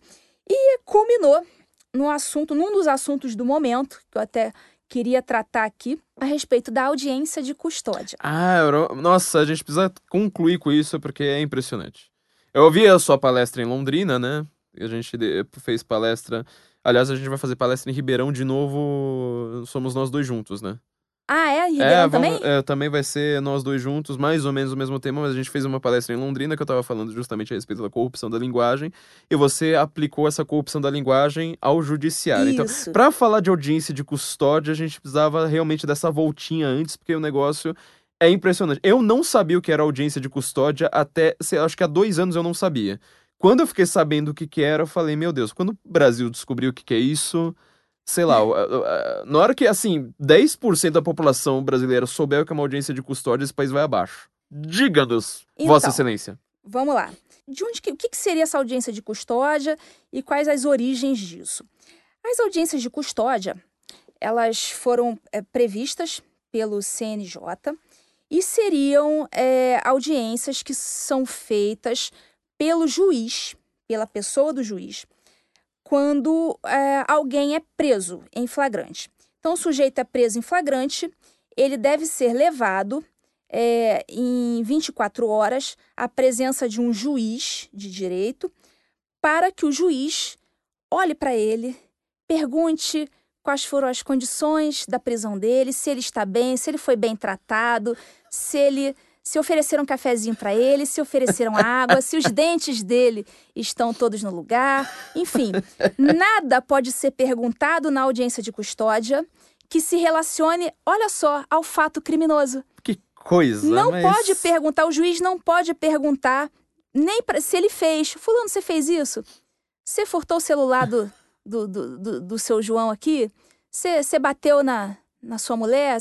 Nada pode ser perguntado a respeito do fato criminoso. É só saber se ele tá bem. É só, exatamente. Quer uma massagem. É o saque de criminoso, é o serviço de atendimento ao cliente do criminoso. Ali pergunta se ele está bem. Se a cadeia se, tá boa, tem vista pro mar. Se o policial não bateu nele. Então, olha que inversão de valores. É o próprio Estado juiz ali, representando o Estado, perguntando se. É, partindo do pressuposto que o Estado falhou pergunta para o criminoso se o policial o torturou. Se... Então, ali, na verdade, o próprio preso, ainda que ele não tenha sido torturado, não tenha acontecido nada com ele, ele já se sente confortável para dizer que sim. E ali ele já começa a vitimização dele, já aponta para o policial, é, já aponta não porque o policial que o prendeu não pode participar da audiência de custódia, mas ele já ele já vai indicar, de repente, os policiais que o prenderam como possíveis torturadores, porque tudo ali, todas as circunstâncias, o colocam em situação confortável para fazer isso. E o que, o que chama mais atenção é, é que essas perguntas, tudo bem, não estou dizendo que não exista abuso policial. Claro que existe, eventualmente, essas coisas vão acontecer. Não estou dizendo que não existe. Agora, o que não pode é o Estado já fazer uma audiência partindo do pressuposto de que isto aconteceu. E, é e ainda você vai lá é... dar o poder de acusador e juiz para o criminoso. Para o criminoso. Olha exatamente. que coisa. Mas assim é uma coisa sensacional. E isso tá na lei? Não. Claro ah, que não. Ah, olha só que coisa. Para quem acredita né, em divisão em poder, divi divisão claro de não. poderes, em Montesquiel, essa turma toda, quem fala em Montesquiel, quem fala em Estado Democrático de Direito, eu nunca vi essas pessoas comentando isso. Quer dizer, o problema é muito mais grave, muito mais complicado. Sim. Do sim. que essa coisa de você falar democracia acaba o problema e ninguém. Isso não, não, não é debate público. Pois é, as pessoas estão preocupadas com a garantia dos direitos do preso. Só que eu vou te contar agora como é que isso era feito anteriormente. eu quero, só, só antes de você começar, eu queria só deixar aqui bem claro para os nossos ouvintes que esse trecho é aquele trecho para você viralizar no Zap, para tia do Zap.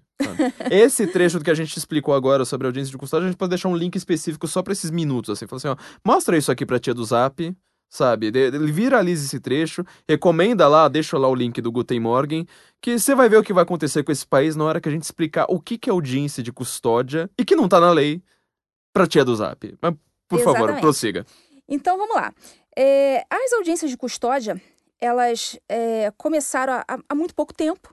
Né? Como é que era feito antes, antes da audiência de custódia? Simplesmente o sujeito é preso em flagrante na rua, praticando um crime, a polícia vai lá, o prende, o leva para a delegacia, né? ele é ouvido, eventuais testemunhas, eventuais vítimas são ouvidas, é, é feito um, um, processinho, né, que a gente chama auto de prisão em flagrante, aquilo, aqueles depoimentos todos, a oitiva do, do, do preso, é, é, é, juntado, no, é tudo é, reduzido a termo, aquilo vai para o juiz, o juiz não vai ter contato com as pessoas com os elementos que participaram ali do, do fato. Mas o juiz vai ter contato com todas as declarações de todo mundo, inclusive com a do preso. Vai ler tudo aquilo ali, toda a narrativa, a narrativa do policial condutor do flagrante, a narrativa das testemunhas, a narrativa do preso, e vai analisar é, a legalidade daquele flagrante. E vai decidir se aquele sujeito deve permanecer preso, ou seja, vai converter aquela prisão em prisão preventiva, ou se aquele, aquela prisão deve ser relaxada, porque o juiz, de repente, pelaquela narrativa, vai vislumbrar alguma ilegalidade, isso acontece. E essas são as, as hipóteses. Ou vai estabelecer liberdade provisória, com ou sem fiança. Então, a partir daquele momento que ele recebe aqueles documentos, ele vai ler toda aquela narrativa e vai tomar a sua decisão. Vai tomar conhecimento de tudo que todo mundo disse e vai tomar a sua decisão. Isso era o que acontecia. Era o que acontecia. Então, só pra gente entender o tamanho da burocracia que era para manter alguém preso. Já que eles falam tanto em encarceramento em massa, a complicação que é pra você colocar o cara atrás das grades. Sim, é muito burocrático não colocar é... alguém atrás das grades. Não é tipo, nossa, viu o cara fumando crack ali, pronto, prende. Não, não, não. não inclusive até porque o usuário não, não hum, recebe, não, é, não, é preso. O usuário no Brasil não é preso, não existe essa previsão. Pois é, então a gente tá. Só pra entender que isso antes da audiência de custódia, o tamanho da complicação que era para prender alguém. Sim, bastante. E agora bastante. como é que ficou? E agora como é que ficou? Isso tudo continua acontecendo e mais? Igualzinho. Mais a audiência de custódia.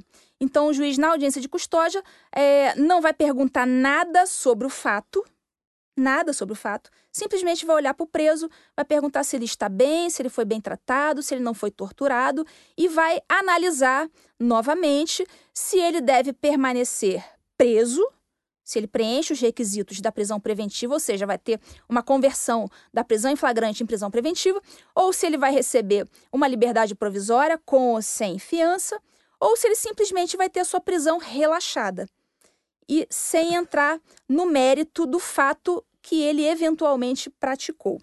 É, eu, vou, eu vou falar agora, antes né, de, de prosseguir, é uma questão interessante sobre a origem disso e por que que naquele método antigo estava perfeitamente de acordo com a nossa Constituição e mais de acordo com as convenções internacionais que tratam do tema, do tema porque é, a audiência de custódia ela foi instituída pelo CNJ, como falei, não tem lei, não está no, uhum. no, Código de Processo Penal, não está em nenhuma lei extravagante, foi instituída por resolução, tá? Resolução do CNJ, resolução do, do 213 de 2015, que se baseia em pactos internacionais, em, em convenções internacionais. Então, a primeira delas é o Pacto de São José da Costa Rica.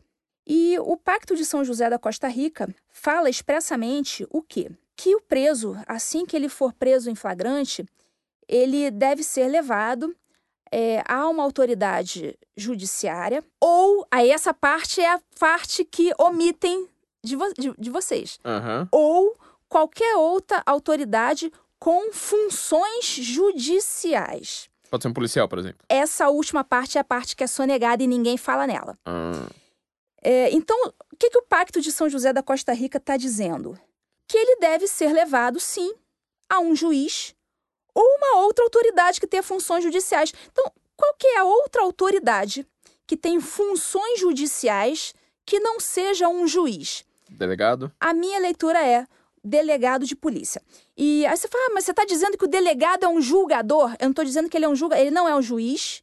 Agora, naquele momento em que ele recebe o preso, é, profere um juízo de valor sobre aquela prisão. O delegado é o primeiro juiz da causa criminal. Ele observa aquele flagrante, ele toma decisões ali, uhum. ele observa se aquilo ali foi uma, uma, uma, uma prisão legal ou não.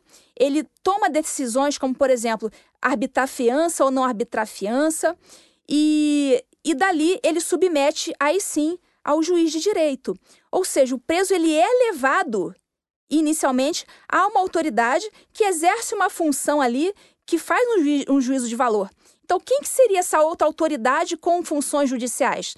Na minha opinião, só pode ser o delegado de polícia. Ou seja, é, da forma como sempre foi feito, preenche perfeitamente o requisito da, da Convenção Americana dos Direitos Humanos, também conhecido como Pacto de São José da Costa Rica. Sempre foi preenchido esse requisito, na minha opinião. Ninguém, todo mundo que fala, não, você está dizendo que uma bobagem, que o delegado é juiz. Em nenhum momento eu estou dizendo que delegado é juiz. É diferente você dizer que ele é uma autoridade judiciária do que você dizer que ele exerce em algum momento uma função judicial. É a diferença do uhum. ser e exercer funções atípicas. No direito administrativo, a gente tem isso muito claro. Quando o órgão exerce funções típicas e funções atípicas. Por exemplo, o Senado Federal tem, a tem por função típica elaborar leis. É, poder, é, é, é uma das casas do poder legislativo. Uhum. Então, o senador vai elaborar lei, vai votar, enfim. Essa é uma função típica de poder legislativo. Mas ele também tem como função atípica, por exemplo, uma função judicial que é, por exemplo, julgar o presidente da República nos crimes de responsabilidade. Uhum. Quem julga não é o Poder Judiciário, quem julga o presidente da República, nesses casos, é o Senado Federal, em função atípica. Então, nós temos essa diferença. Então, né, a própria de, CPI faz de, isso. Sim, exatamente. A CPI seria uma função atípica do uhum. Poder Legislativo. Então, to, todos os poderes tem suas funções típicas e suas funções atípicas. O próprio Poder Executivo tem como função fazer o quê? Administrar. O presidente da República vai administrar o país, o governador vai administrar o Estado, o prefeito vai administrar aquela cidade. Ao mesmo tempo, eles têm como funções atípicas é, funções legislativas. Eles podem é, elaborar uma resolução, elaborar uma portaria. Então, mas essa não é a função primordial deles, não é a função típica. Uhum. Eles as exercem como funções atípicas. Então, essa função atípica seria, a meu ver, a função judicial atípica seria a função do delegado de polícia. Ou seja, as convenções internacionais o tempo inteiro foram cumpridas.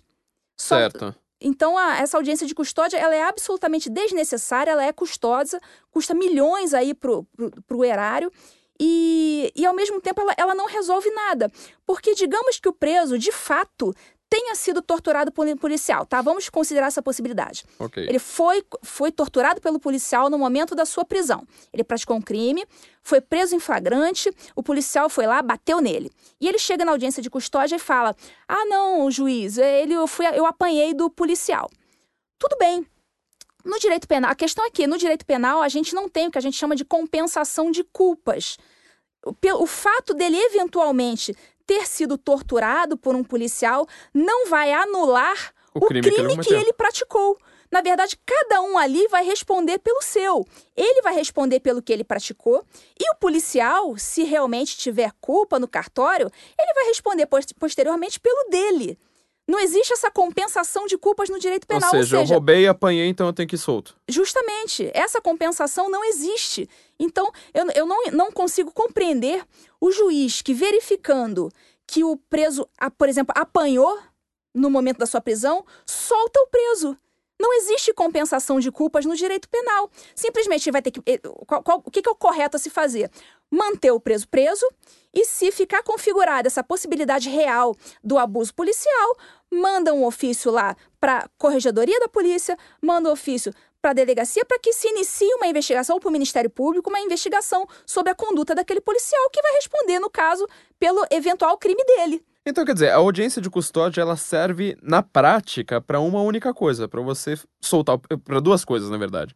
Soltar o preso com base em nada, porque ele sempre vai dizer que foi torturado, vai sempre dizer que a cadeia é muito ruim, que ele estava muito melhor fora da cadeia, que não tem café o suficiente. Como disseram, por exemplo, na, na, na, na posse do Bolsonaro, né? não tem café, não tem água, então, e, e compararam a tortura, não tô brincando, falaram isso a, a sério. É, foram jornalistas, né? Eu falo, essa que deveria explicar pro, pro Brasil, comparando isso à tortura, eh, eh, falando que 64 voltou. E pra você falar que todo policial é torturador no Brasil. Quer dizer, se o policial prende alguém, ele, ele praticamente vira um torturador, porque sempre vai ter alguém pra falar: não, claro que eu fui torturado, é que o cara me bateu com toalha molhada, então eu não tô com Uhum. marcas.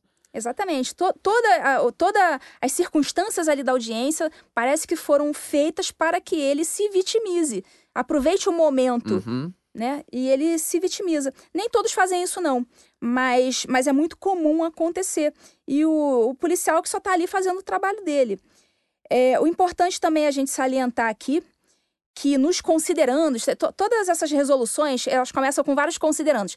Considerando isso, esse assim, assado, considerando parará, parará, é, este conselho dispõe que... Aí começam as, as normas. Uhum. Nos considerandos da resolução 213 de 2015 do CNJ, ele, é, o CNJ leva expressamente em consideração o relatório do Subcomitê de Prevenção à Tortura da ONU Hum. pelo Grupo de Trabalho sobre Detenção Arbitrária e o relatório sobre o uso da prisão provisória nas Américas da OEA, Organização dos Estados Americanos. Então você vê aí que o CNJ, ele o tempo inteiro ele está levando em consideração decisões desse coletivo não eleito globalista chamado ONU. E o tempo inteiro o CNJ, além de, de legislar sobre a audiência de custódia sem poder legislar, é, estabelece pautas sobre, por exemplo, desencarceramento, Uhum. é, é, ideologia de gênero. Essa mesma essa decisão, por exemplo, da, dos, do- dos trans poderem é, modificar o nome no cartório, isso foi disciplinado pelo CNJ. Então, o tempo inteiro o CNJ está de joelhos a pautas globalistas. Eu acabei de ver que, acho que foi essa semana, semana passada, sei lá quando, saiu que agora as trans, né, ou seja, de homem pra mulher, elas podem ir pra presídio feminino. Pois é. Ah, eu isso- acho isso. Vai ser. É, vai ser meio. É, é meio a gente sabe o que vai acontecer, né, A gente né, sabe, mas se a gente falar, a gente, a, nós que somos problemáticos, né? Nós que somos pessoas, como é que é, fundamentalistas religiosos, baseados em preconceitos, porque a ideologia de gênero veio para salvar todo mundo. Uhum. Mas a gente sabe o que vai acontecer nesses presídios, né? É, a gente. Em, em nenhum momento as mulheres que vão dividir celas né, com, com esses homens, sim, porque são Uhum. homens. XY Em é nenhum homem, acabou. momento o direito delas de não serem violadas está sendo preservado. Ou a privacidade, pura e simplesmente. É Pura você falar assim, olha, eu quero, tipo, eu quero me trocar sem precisar ter um homem aqui, eu quero ir ao banheiro sem precisar dividir banheiro com o homem, e você imagina o que que é você ter um cara lá de 1,90m falando que chama, sei lá, não precisa ser Tiffany o nome, pode pensar em qualquer outro nome, e ele vai lá, comete um crime e você tem que compartilhar uma cela com ele. Quer dizer, ele vira dono do presídio em questão. Até, às vezes, os- a, a, a, gente é, penitenciário, às vezes são mulheres também. Uhum, Como vai conter isso, né? exatamente. Não tem hormônio, não tem. Tipo, não adianta você falar assim, ah, mas hormônio vai te deixar igual. Não tem, gente. Massa óssea é diferente, a a composição muscular é diferente, tudo é diferente. Tudo é diferente. Homem, mulher, assim, altura, etc. Não, não chega Não, ali. não adianta negar a realidade. Ele Aham. ali, naquelas circunstâncias, ele vai ter um instrumento que elas não vão ter. Ah, sim, um instrumento, inclusive de tortura. Pode ser um instrumento de Pode, tortura exatamente. que, que as mulheres não têm. Então, quer dizer, é, eu quero que você fale sobre encarceramento em massa, sobre o que, que o CNJ anda fazendo, porque eu acho que isso também é outra coisa que quando a tia do Zap descobrir. Eu, eu- hoje eu tô com tochas na mão, sabe? Eu quero aquela cena dos Simpsons mesmo. Ah, não, o Guten Morgen é sempre assim, mas hoje eu tô meio, meio exagerado. O que, que o CNJ fez em relação a essa política de desencarceramento em massa? Que é uma palavra, assim, também, uma expressão. Então, eles, eles fazem essas campanhas, a, a própria audiência de custódia tem Aham. como finalidade promover esse desencarceramento, eles promovem essas expressões como superlotação carcerária, é, esquecendo totalmente que, na verdade, é, a superlotação carcerária nada tem a ver com excesso de encarceramento, com super punitivismo. Uma coisa não tem nada a ver com a outra. Tem a ver Até com muito crime sendo cometido. muito crime sendo cometido, você vai ter que decretar muitas prisões. É. Lamento muito. E as mesmas pessoas que, que falam que, que não devemos construir presídios e sim escolas, né? Ou seja, é o- 11h59, a pessoa diz: não, não vamos construir presídios, vamos construir es- escolas. Aí virou meia-noite, ela já fala.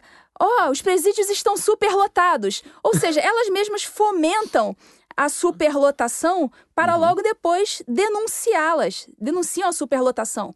Co- Coisa que elas mesmas estão E fomentando. nunca denuncia aumento de crime. Tipo, ah, tá aumentando esse assassinato. Exatamente. 60 mil por. Ah, não, não, qual é o problema? E essa política, eh, essa imposição dessa, dessa visão ideológica pró-encarcerado, eh, o CNJ promove. Teve um evento em Foz do Iguaçu, não lembro exatamente, foi, foi recente, foi, não sei se foi no final do ano passado ou foi no início desse ano, em que presidentes dos tribunais de justiça do Brasil foram convidados a ir lá para, olha só, Nova Iguaçu, Foz do Iguaçu, Uhum. e eh, eles foram submetidos a uma experiência de realidade virtual com óculos 3D, em que eles visualizavam o interior de uma cela superlotada.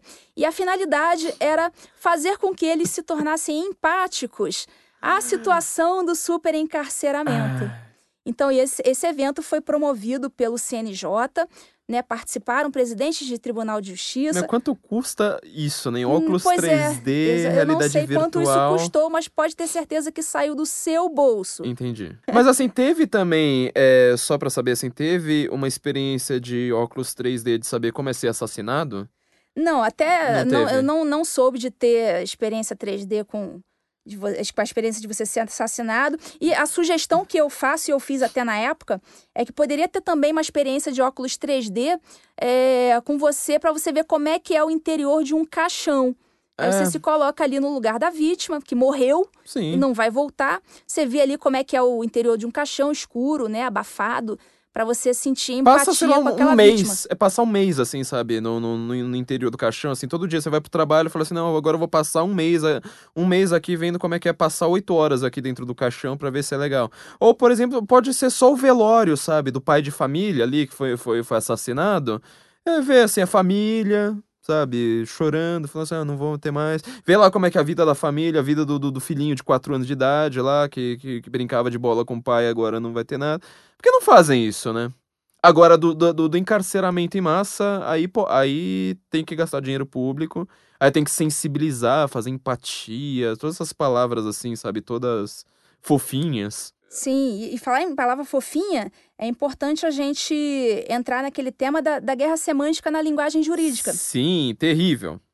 E a gente tem eh, essa inoculação de ideias progressistas contaminando o direito e não só as decisões judiciais, as leis me mesmas elas estão vindo contendo esse tipo de linguagem. A gente tem, é, por exemplo, o Estatuto da Criança e do Adolescente é, é, é, é ótimo para a gente exemplificar o que, que é essa guerra semântica no direito. A gente tem por exemplo, a expressão ato infracional. A, o adolescente, ele não comete crimes. Olha só, crime é uma palavra comum, né? Ah. Todo mundo sabe o que é um crime. Ele não comete crime, ele comete ato infracional. Olha só como é que é, eles tentam o tempo inteiro é, reduzir, minimizar, usar de eufemismos para considerar aquele adolescente como sendo uma pessoa nem tão ruim assim. O Robin Hood, só tava brincando de Robin Hood. Né? Exatamente. Né? Ele, inclusive, o adolescente, ele, diferentemente do adulto, que quando é, pratica um crime e é denunciado pelo Ministério Público, naquela peça inicial que eu falei que se chama denúncia, o adulto ele é denunciado. O adolescente não, ele não é denunciado, ele é representado. Ah. Então a gente não diz, ah, o adolescente está é, tá respondendo uma denúncia por isso. Não, ele está respondendo uma representação.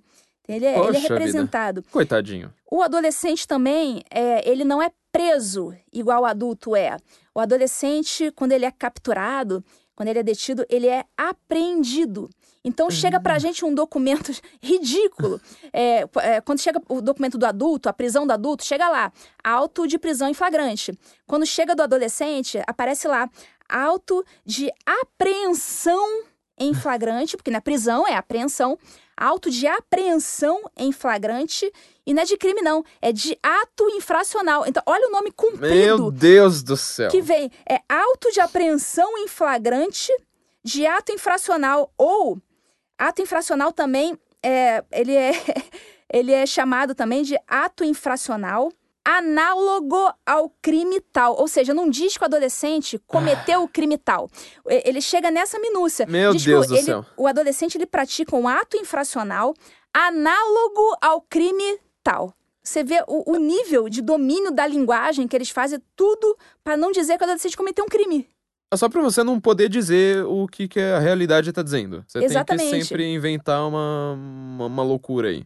Uma, uma expressão que também está muito em voga hoje é o adolescente em conflito com a lei. Ah, claro. É, é engraçado, porque assim, é, em conflito com a lei, acho que todo mundo está porque não, não gosta de alguma lei. Inclusive, algumas leis são extremamente burocráticas, administrativas. A gente pode entrar naquela página Leis Absurdas do Brasil, para quem não, não, não, conhece, ela é maravilhosa. Porque assim, tem lei é, realmente retardada. Por exemplo, se, se eu abrir só aqui, ó, tinha uma, uma, uma, lei de Santa Catarina, tá? Lei é, 15.988 de 2013, que diz que toda vez que você falar crack, você tem que falar crack, vírgula, a pedra da morte. Dessa forma, chama apenas de crack é ilegal. Tá? Eu não preciso nem dizer que era de uma deputada do PT, né? Ana Paula Lima. É, de 2013, ainda bem que não passou, mas você imagina, eu estaria em conflito com essa lei. Então, assim, em conflito com a lei estamos todos nós. É, mas não, ali a gente tá falando de gente que mata, etc. Reserva de vagas para pessoas trans. Se eu não gosto dessa lei, eu tô em conflito com a lei. Mas não, a gente tá falando de gente que mata, sabe? De gente que faz, sabe, é, participa de sequestro, assim por diante. Ó, proíbe a tecnologia 5G. Olha que lei maravilhosa. Se eu tiver em conflito com essa lei, eles usam a mesma, o mesmo termo pra quem mata, pra quem, sabe, esquarteja a gente por aí. Oh, mas é uma coisa assim, então, enfim. E não, não só na, no ECA, o, o, Estatuto da Criança e do Adolescente tem essa sigla até bem sugestiva, né? O ECA. ECA. Nossa, adoro isso. É, na Lei de Execuções Penais também, é, é, na verdade a gente nem, nem tem essa palavra, mas para quem trabalha no sistema de execução penal, tem uma palavra que chama muita atenção, que eles, é, muitos profissionais da, que, que, atuam nessa seara não chamam o, o preso de preso, chamam o preso de reeducando. Ai, o reeducando. A gente está reeducando o cara para a sociedade. E o engraçado é que eu, eu também trabalho com execução penal desde sempre e uh, frequento presídio, né? Pelo menos uma vez por mês eu tô lá no presídio, vou, passo pelas aulas, vou falando com eles e tudo mais. e eles mesmos se autodenominam reeducando. Ah, doutor, eu sou reeducando, é, tô vindo do, do presídio tal, não sei o quê, queria um bonde pro presídio tal. Bonde é quando eles pedem a transferência. Queria um bonde pro presídio tal, não sei o quê. Eles mesmos se chamam de reeducando. A coisa pegou a esse nível, pegou a esse ponto. Eles mesmos se chamam de reeducando. Então, é, tem, tem todo esse, esse eufemismo. Eu mesma não uso essa palavra nas minhas, nas minhas decisões. Muito bem, parabéns. Olha, Eu Vossa uso, Excelência, muito bem. É, preso, apenado, é, sentenciado, mas nunca reeducando. Eu acho que a reeducação, não que eu não queira que ele seja reeducado, eu torço muito para que ele se reeduque, mas isso tem que partir dele. Uhum. Tem que uhum. ser uma decisão individual, uma, uma, uma responsabilidade dele, não o Estado é, reeducar uma, um, um adulto, ele tem que ter essa vontade eh, íntima e sincera de se modificar. Não é. é. o Estado que vai fazer isso por ele. Eu vejo na aula do coitadismo penal é, sendo debatido por aí. Aliás, acho que em matéria de direito penal, quase todas as universidades do Brasil estão na, na esfera né, do, do, do, do coitadismo penal. Eles falam sempre que a gente precisa ter é, a política de desencarceramento porque a função da pena é reeducar. Só que é, não é bem verdade. A função, a, a, principal função da pena é punir. É, é, já é autodeclarada. É, a principal função da pena é punir. Outra função que já está incluso no punir é afastá-lo da sociedade para que ele não cometa outros crimes. Exatamente. E tem uma função acessória e optativa que não é obrigatória, que é caso tenha todo um processo se lá, se der certo, Aí você reduca. Exatamente. Só que qualquer pessoa que já estudou um mínimo sobre virtudes teologais e virtudes cardeais do cristianismo sabe que para você ter é, o, o, é, essa ideia da pessoa ser reeducada para a sociedade, tem arrependimento, tem é, a própria ideia de confissão tá envolvida nisso, tem uma, uma, série de questões ali de você falar assim, olha, eu vou realmente ter um novo projeto de vida, é, eu tô arrependido do que eu fiz, não sei mais o que. A gente já vê, vê, vê costuma ver isso no Brasil? Então, é, os livros né, que tratam de, dessa, questão da, dessa questão da função da pena, é, a gente está vendo alguns doutrinadores considerando que a reeducação seria a principal função da pena. Ah. Isso é uma deturpação que eu não tenho nem palavras para descrever. Não tem lógica nenhuma. Nenhuma. Não a principal tem. função da pena não é reeducar. Até porque isso é uma questão muito individual, muito pessoal. Não é o Estado que vai dar uma de bedel e vai ensinar alguma coisa pro preso. Quer dizer, que se a gente não ensina o, o Champinha a virar doutor em matemática, a gente tem que soltar. Justamente.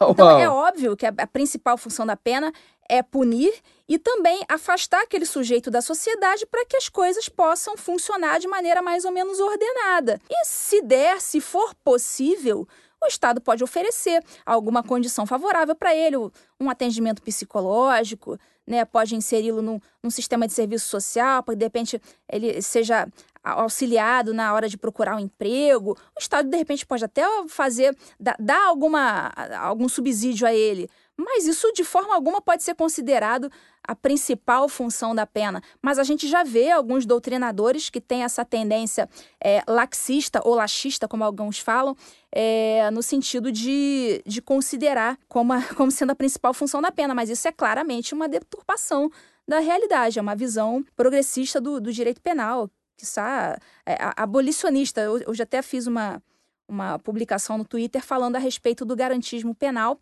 o garantismo seria, foi o que eu comparei, mal comparando, seria uma espécie do isentão do direito penal. Porque ele, ele não é o extremista. O extremista é o abolicionista. Aquele que, é cara, não que... tem cadeia mais. Exatamente. E nós temos, pasme você, juízes da execução penal uhum. abolicionistas que pregam abertamente o fim do direito penal. Que a sociedade vai se regular automaticamente né, com, com as pessoas cometendo crime à vontade. E essa tese do abolicionismo é muito insensada, né? Com aquele pessoal progressista nas faculdades e tudo mais. O Foucault, aliás, para quem não sabe, a, a, a, teoria do Foucault, que, que, que ele escreveu desde o começo da vida, foi ser abolicionista. É, a, a, visão dele em vigiar e punir e tal. Eu lembro quando eu fui ler Vigiar e Punir, eu devia ter 17 anos, era assim, completamente tosco de tudo. Eu li o primeiro capítulo, achei o máximo, assim. Falei assim, nossa. É, você tinha 17 super anos, punição. né? É, jovem, aliás. Jovem, bom. A gente falou, né, sobre essa questão, né, do, do, do jovem encarcerado. Acho que a gente precisa deixar bem claro que jovem tinha que ser proibido. Mas, enfim. O, e, e, o Foucault, ele é o principal intelectual é a respeito desse abolicionismo, desse abolicionismo penal, que se repara como é, a, a ideia anterior do Marx era fazer revolução com gente de caserna, né, através de gente que era militar, você vê os Fidel Castros da vida, né, tudo, tudo milico, o Hugo Chávez ainda é um militar da velha guarda, só que a partir de Foucault você vai transformar isso para você falar assim, você não precisa fazer uma revolução, tipo, do dia pra noite, como foi a Revolução Russa. Você faz uma revolução gradual expropriando os bens da burguesia através do criminoso. Exatamente. exatamente. E o Foucault é dos caras mais citados nas monografias do, do pessoal Talvez do ou mais, Talvez né? o mais. É, porque eu trabalhei anos revisando monografia, tá? Trabalhei anos. Então, quem, quem fala em, em produção acadêmica, eu vou falar assim, eu não levo isso a sério porque, sabe, é, é, vocês não viram como é que ele, é, como é que saía os trabalhos na, na hora que saía do cara, antes de passar por mim. Era uma vergonha, assim. Tinha gente que tava se formando em filosofia, o cara não conseguia terminar uma frase. É, assim, quase tudo que envolvia direito que passava na minha mão tinha Foucault no meio. Acho que assim, foi raríssimo, raríssimo, raríssimo. O que passou pela minha mão tinha Foucault. Era impressionante. Inclusive o que não era de direito penal. É uhum. impressionante. É isso. Então, o, o, o, garantista seria uma versão moderada do, do extremista, que seria o abolicionista. Uhum. Então, o garantista, ele seria uma espécie do isentão do direito penal. Então, é muito mais palatável você sustentar teses é, garantistas é, do que você sustentar a tese abolicionista. Uhum. Então, eles, por meio do garantismo, aqui eu vou até explicar. O garantismo, na verdade, não estou dizendo que eu, que eu, sou contra garantias individuais, eu sou a favor de que elas existam. Estou dizendo que é, que é o garantismo hiperbólico monocular, ou seja, é aquele garantismo exacerbado que é voltado para um só dos lados, no caso, o lado do criminoso. É esse o garantismo que eu estou me referindo aqui. Então, o garantista, ele, ele consegue é, inocular as suas ideias muito mais facilmente na sociedade, porque são ideias mais palatáveis, não são extremistas como os abolicionistas. Uhum. Então, como eles são mais moderados, eles conseguem fazer com que essas ideias é, prosperem. E com isso, é, é, é, tanta, é tanto garantismo, tanto garantismo, que você acaba mesmo muitas vezes inviabilizando a própria concretização do direito penal. Ou seja, por meio da moderação desse expediente, que na verdade é uma estratégia, você consegue mesmo inviabilizar a aplicação do direito penal. Olha só que coisa. Então, assim, pra, eu só queria deixar bem claro, né? A gente, olha, foi, foi, foi assim, um podcast excelente para mim, assim, uma coisa impressionante a gente saber o que é que tá acontecendo com o direito penal. Você ainda vai voltar, Vossa Excelência, porque a gente ainda não conseguiu comentar um monte de coisa. Tem globalismo para comentar. Você comentou muito rapidamente do globalismo. Na hora que a gente vê o que é o globalismo sendo aplicado ao direito penal no Brasil, é um negócio de, de, de, deixar todo mundo doido. Eu só queria uh, fazer uma, esse apanhado geral para as pessoas que não são, para afegão médio como eu, que não entende nada do direito, que toda vez que vai tentar ver uma discussão, uma, uma notícia que seja a respeito do, do, do que saia sobre lei, é, a gente fica completamente desbaratado, assim, parece mesmo barata tonta, para ver o que é que está acontecendo no Brasil. O que, que, que, que fica claro para mim citou várias formas com que essa tal de divisão de poderes do Brasil ela é uma coisa puramente uma formalidade. Mas na prática não tem nada a ver. Quer dizer, só a existência do CNJ já mostra que tem uma interferência ali. Só as decisões do STF mostram que existe uma brutal discrepância sobre o que acontece. E o que mais tem me chamado a atenção nos últimos, vamos dizer, meses, pelo menos, sabe? Nos últimos, talvez, 10 meses, é que nós sempre tivemos no Brasil um repúdio absurdo à figura do deputado, à figura do legislador, porque nossos deputados e nossos legisladores eram péssimos. E a gente sabe disso, a gente não, não melhorou muito, a gente melhorou um pouquinho, um tiquinho, mas não melhorou muito. Mas eu fico impressionado em perceber como, no final das contas, o pessoal mais técnico, sabe, com esse linguajar mais empolado, que certamente passou por uma faculdade, direito não é um curso fácil, ele é geralmente um dos cursos mais concorridos em qualquer faculdade, é, no final das contas estão acabando gerando problemas maiores ainda. Sim, sim, sem dúvida. É aquela desconexão com a realidade uhum. que a gente mencionou lá no início do podcast.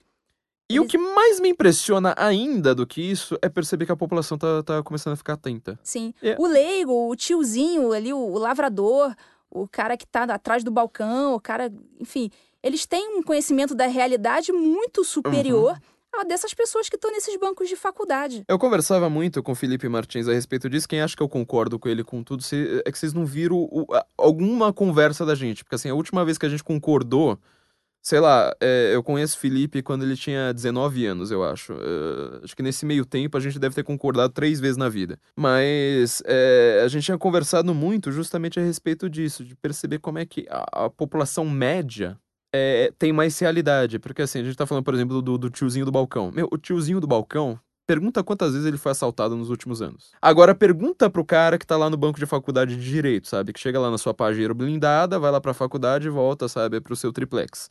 Ou pergunta a respeito de, de realidade pro deputado também. Quer dizer, a gente tem uma discrepância tão grande hoje da, da, entre a população e justamente quem, quem deve lidar com a lei, quem, quem tem poder para fazer alguma coisa em relação à lei, que tá ficando absurda. Ludmilla, olha, eu tô impressionado aqui. Olha que eu já te vi falando isso várias vezes, tá? É, olha, os meus ouvintes estavam precisando ouvir isso há muito tempo. E ainda tem assunto, hein? Não, tem assunto pra caramba. A gente não comentou da, gente, da Agenda 2030, olha só que coisa. 2030 da ONU. Olha só Quer que... falar? Por favor, se você quiser comentar aqui no final, porque. Só para as pessoas entenderem o que é globalismo, né? Porque todo mundo fica nessa, nessa visão, sobretudo quem, quem, quem entra numa faculdade de direito, que assim. Eu falo pelo clichê da minha vida, tá? Com quem eu conversei. Todo mundo entra e vira aquele cara assim, não, porque agora a, a lei é perfeita, o mundo. A gente tá no melhor dos mundos, com a melhor das leis e não sei mais o quê. Quando você vai entender o que é essa tal de democracia, Estado democrático de direito que vocês tanto falam, quando você vai entender a prática disso você praticamente sobra assim 0,0002% do que você do, do, do, da doutrina que você pegou, doutrina aqui no sentido mais acadêmico da coisa, né? Que você pegou ser muito, tá? Mas vamos falar dessa agenda 2030 então, a gente vai, vai vamos deixar só uma, uma, uma, palhinha porque você vai voltar aqui ainda. A questão do globalismo no, no direito. Uhum. Isso aí a gente pode passar o dia aqui falando disso. Então, vou só dar uma palhinha aqui a questão da Agenda 2030 da ONU, que seria aquela iniciativa da ONU que tem alguns objetivos de desenvolvimento sustentável. Então, estabelece metas diversas, como é, desigualdade, mudança climática, ideologia de gênero, é, educação, enfim, estabelece metas para, para, para as, nações aplicarem né, em seus. Em, em seu, em seu, seu, suas, seu direito interno, suas, suas ações do executivo, enfim. Então, o CNJ, o nosso CNJ, abraçou essa Agenda 2030 da ONU e criou, inclusive, um comitê para discutir a participação do Poder Judiciário brasileiro no cumprimento dessas diretrizes da Agenda 2030.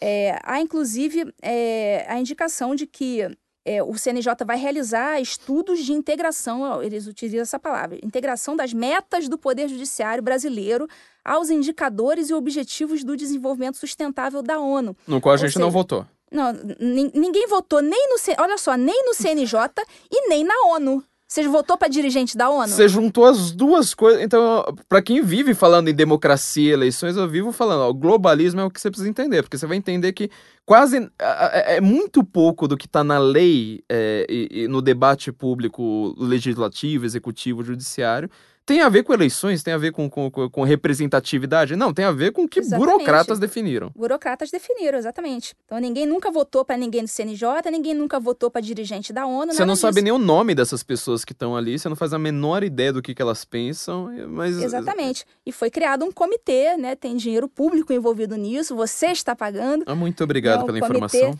para estudar essa integração das metas do nosso Poder Judiciário às metas da ONU. Né, o, o presidente do CNJ também é o presidente do STF. Uhum. Então, a gente vê aí que todo o nosso poder judiciário, portanto, está sim submetido à ONU. A um órgão não eleito, a um órgão não eleito e é um órgão que não tem nada a ver com, com, com, com, com com o legislativo, com as leis, com o que você definiu na última eleição, não tem nada a ver com isso. Uhum. Eles vão lá definir sozinhos. A gente tem algum exemplo do, do, do que, que essa agenda quer implementar pra gente? Não, ainda não foi, não teve pelo menos nada que eu tenha uhum. identificado, por isso é algo muito recente. Uhum. Alguma medida é, mais prática. Mas eu vou ficar atenta a isso. A gente vai ficar de olho, então, a gente vai monitorar isso. Eu acho que o, o Guten Morgen, sobretudo, até mais do que o próprio senso em comum. O Guten Morgen, a gente fez vários episódios a respeito do que é globalismo, quando esse termo começou a ser usado, é, sobretudo por causa do Trump, né? Porque o Trump foi aquele cara que falou assim: America will not surrender to the false song of globalism. Eu dei palestras para empresários sobre isso, porque assim, tava todo mundo. O que, que você faz? Você ouve uma palavra, você não entende o que, que é, o que, que você vai fazer? Você, você assiste a Globo News. E aí na Globo News todo mundo falando assim: é o nome que eles dão pra globalização, a gente tendo que explicar. Gente, mas é o contrário, não tem nada a ver. E eu lembro que eu dava essas palestras, eu sempre falava assim, gente, vocês são a favor da União Europeia? Quem é que é a favor da União Europeia? Não tinha uma mão que não, não tava levantada. Uhum. Eu ia lá e perguntava, quem é o presidente lá do tribunal da... Como é que chama? Eu tinha um nome na época, mas era o... Tem uma espécie de... Não é um tribunal penal deles, né? Tem o TPI, que é, que é, que é um órgão... Tribunal Penal Internacional. Mas tem um órgão da, da, da, da, União Europeia que ele funciona como um tribunal. Tem lá a comissão... Porque, assim, é uma burocracia infinita. É um negócio que você fica doido, assim, até quem, quem lida com burocracia fica doido, porque comissão dos direitos do sei lá mais o que, aí tem o parlamento europeu, aí tem não sei mais o que, e tinha um, um, órgão que ele funcionava mais ou menos como tribunal. Falou assim, quem, quem é o nome do presidente aqui? Aí todo mundo abaixava uhum. a mão, eu falava assim, então, ele é de direita, ele é de esquerda, ele é pró-mercado, ele é pró-socialismo, ele é... O que, que, que você sabe sobre ele? Você já parou para pensar na vida dele? É casado, tem Ninguém filhos? Ninguém sabe nada. Você Todo sabe... mundo aceita as coisas da ONU sem questionar. É. Só que aí na hora que você fala ONU, aí todo mundo fala, nossa, que lindo, né? Porque você pensa no Didi Mocó lá fazendo propaganda do Criança Esperança. Você fala, não, é tudo bonitinho, não sei mais o que. Você fala assim, tá, o que que eles definiram? Me fala uma decisão recente deles que você, aprove. Aí ficava aquele silêncio, eu falava assim, bom, agora que, agora que, eu, que, eu, que eu causei esse silêncio, agora eu vou, vou mostrar para vocês o que, que, que eram esses caras. Eu tinha o um nome na época, né, de todo mundo decorado, agora esqueci de, esqueci de todo mundo. Porque na hora que você vê, assim, é, tem gente lá que tava é, apoiando o stalinismo abertamente, pra vocês terem uma ideia, tá? Apoiando, falando, não, Stalin foi um dos grandes nomes do, do, do, mundo, Internacional Comunista foi uma maravilha, não sei mais o que, simplesmente falaram assim, bom, como a Internacional Comunista não deu certo, então a gente vai criar a União Europeia. É pra você ver o nível da coisa, tá? E isso é gente recente. Quem criou uhum. também eram stalinistas. Então, assim, na hora que a gente for entrar nesse assunto, a Ludmilla vai voltar aqui, gente. Eu sei que vocês adoraram ela também. Ludmilla, é um prazer enorme, Vossa Excelência. Prazer foi meu. Fico muito feliz com todas as informações que você deu para os nossos ouvintes. Você vai voltar aqui, não tenha a menor claro, dúvida. Pode contar comigo. Escreva mais no censo também, porque a gente tá sentindo falta. Eu sei que juiz, assim, não tem vida, né? Juiz, assim, não, não vive. Não, já até te, prometi, te, te, prometi um texto aí, eu vou, eu vou escrever. Pode deixar. Cobrem a Ludmilla, gente, porque eu não consigo cobrar, cobrá-la sozinha. Eu queria lembrar vocês que a gente tem a parceria também com a CV para VC, sensoincomum.cvpravc.com.br, nosso primeiro parceiro aqui. Eles vão criar literalmente um currículo para você. Você que está procurando uma vaga melhor no mercado, ou mesmo quem não está procurando vaga, eu descobri isso muito recentemente, eles cuidam do LinkedIn, eles cuidam de traduzir o seu currículo, eles fazem todo o trabalho adequado para você ter uma vaga é, muito melhor do que a que você tem. Então, se você está querendo ter uma promoção, qualquer coisa do tipo, ter um currículo muito bem feito faz toda a diferença. Então, pensa nisso como um investimento. Eles vão criar um currículo, você rapidinho é, vai ter o melhor mecanismo que você tiver, o melhor instrumento nas suas mãos para você ter uma melhor é, é, vaga no mercado. Então, entra lá em sensoincomum.cvpravc.com.br eles vão fazer literalmente o currículo para você e com esse link você ainda vai ter acesso ao guia de vagas e também ao que você deve responder numa entrevista. Não se esqueçam da trechinha aqui do nosso web, web designer, vocês que adoram essas imagens do, do Guten Morgen. Esse podcast foi muito elogiado visualmente, que é engraçado para um programa de rádio, né, que não tem imagens.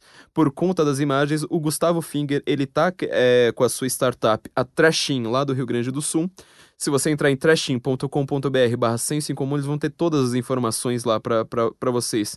É, a partir de mil reais são cotas individuais, essas cotas são por tempo limitado, tá, gente? Então, assim, a partir de mil reais você vai ter um investimento muito bom, com bastante retorno garantido. Não se esqueça também de ser apoiador nosso no Patreon, no Apoia-se, a gente está fazendo, finalmente terminando uma das nossas grandes reformas existenciais, não vou dizer nem estruturais, mas existenciais no site, porque a gente está vendo o que, que a gente vai fazer daqui para frente. Nós chegamos finalmente a algumas respostas, graças a muita gente que nos ajudou. Ludmila, muito obrigado mais uma vez. Eu que agradeço, conte comigo aí para as próximas. Então eu conto com você no censo também, olha só. Logo, logo, Vossa Excelência, Sua Excelência, né? Já que eu tô falando em terceira pessoa, Sua Excelência Ludmila estará no censo em comum de volta, explicando essas questões tão complexas para nós, afegãos médios. Então, gente, nos ouvimos em breve. A gente está tá, tá, mantendo uma regularidade razoavelmente semanal já há uns bons tempos, e até a Ludmilla estava elogiando a gente. Então, talvez nos ouvimos na semana que vem. Guten Morgen, Brasília.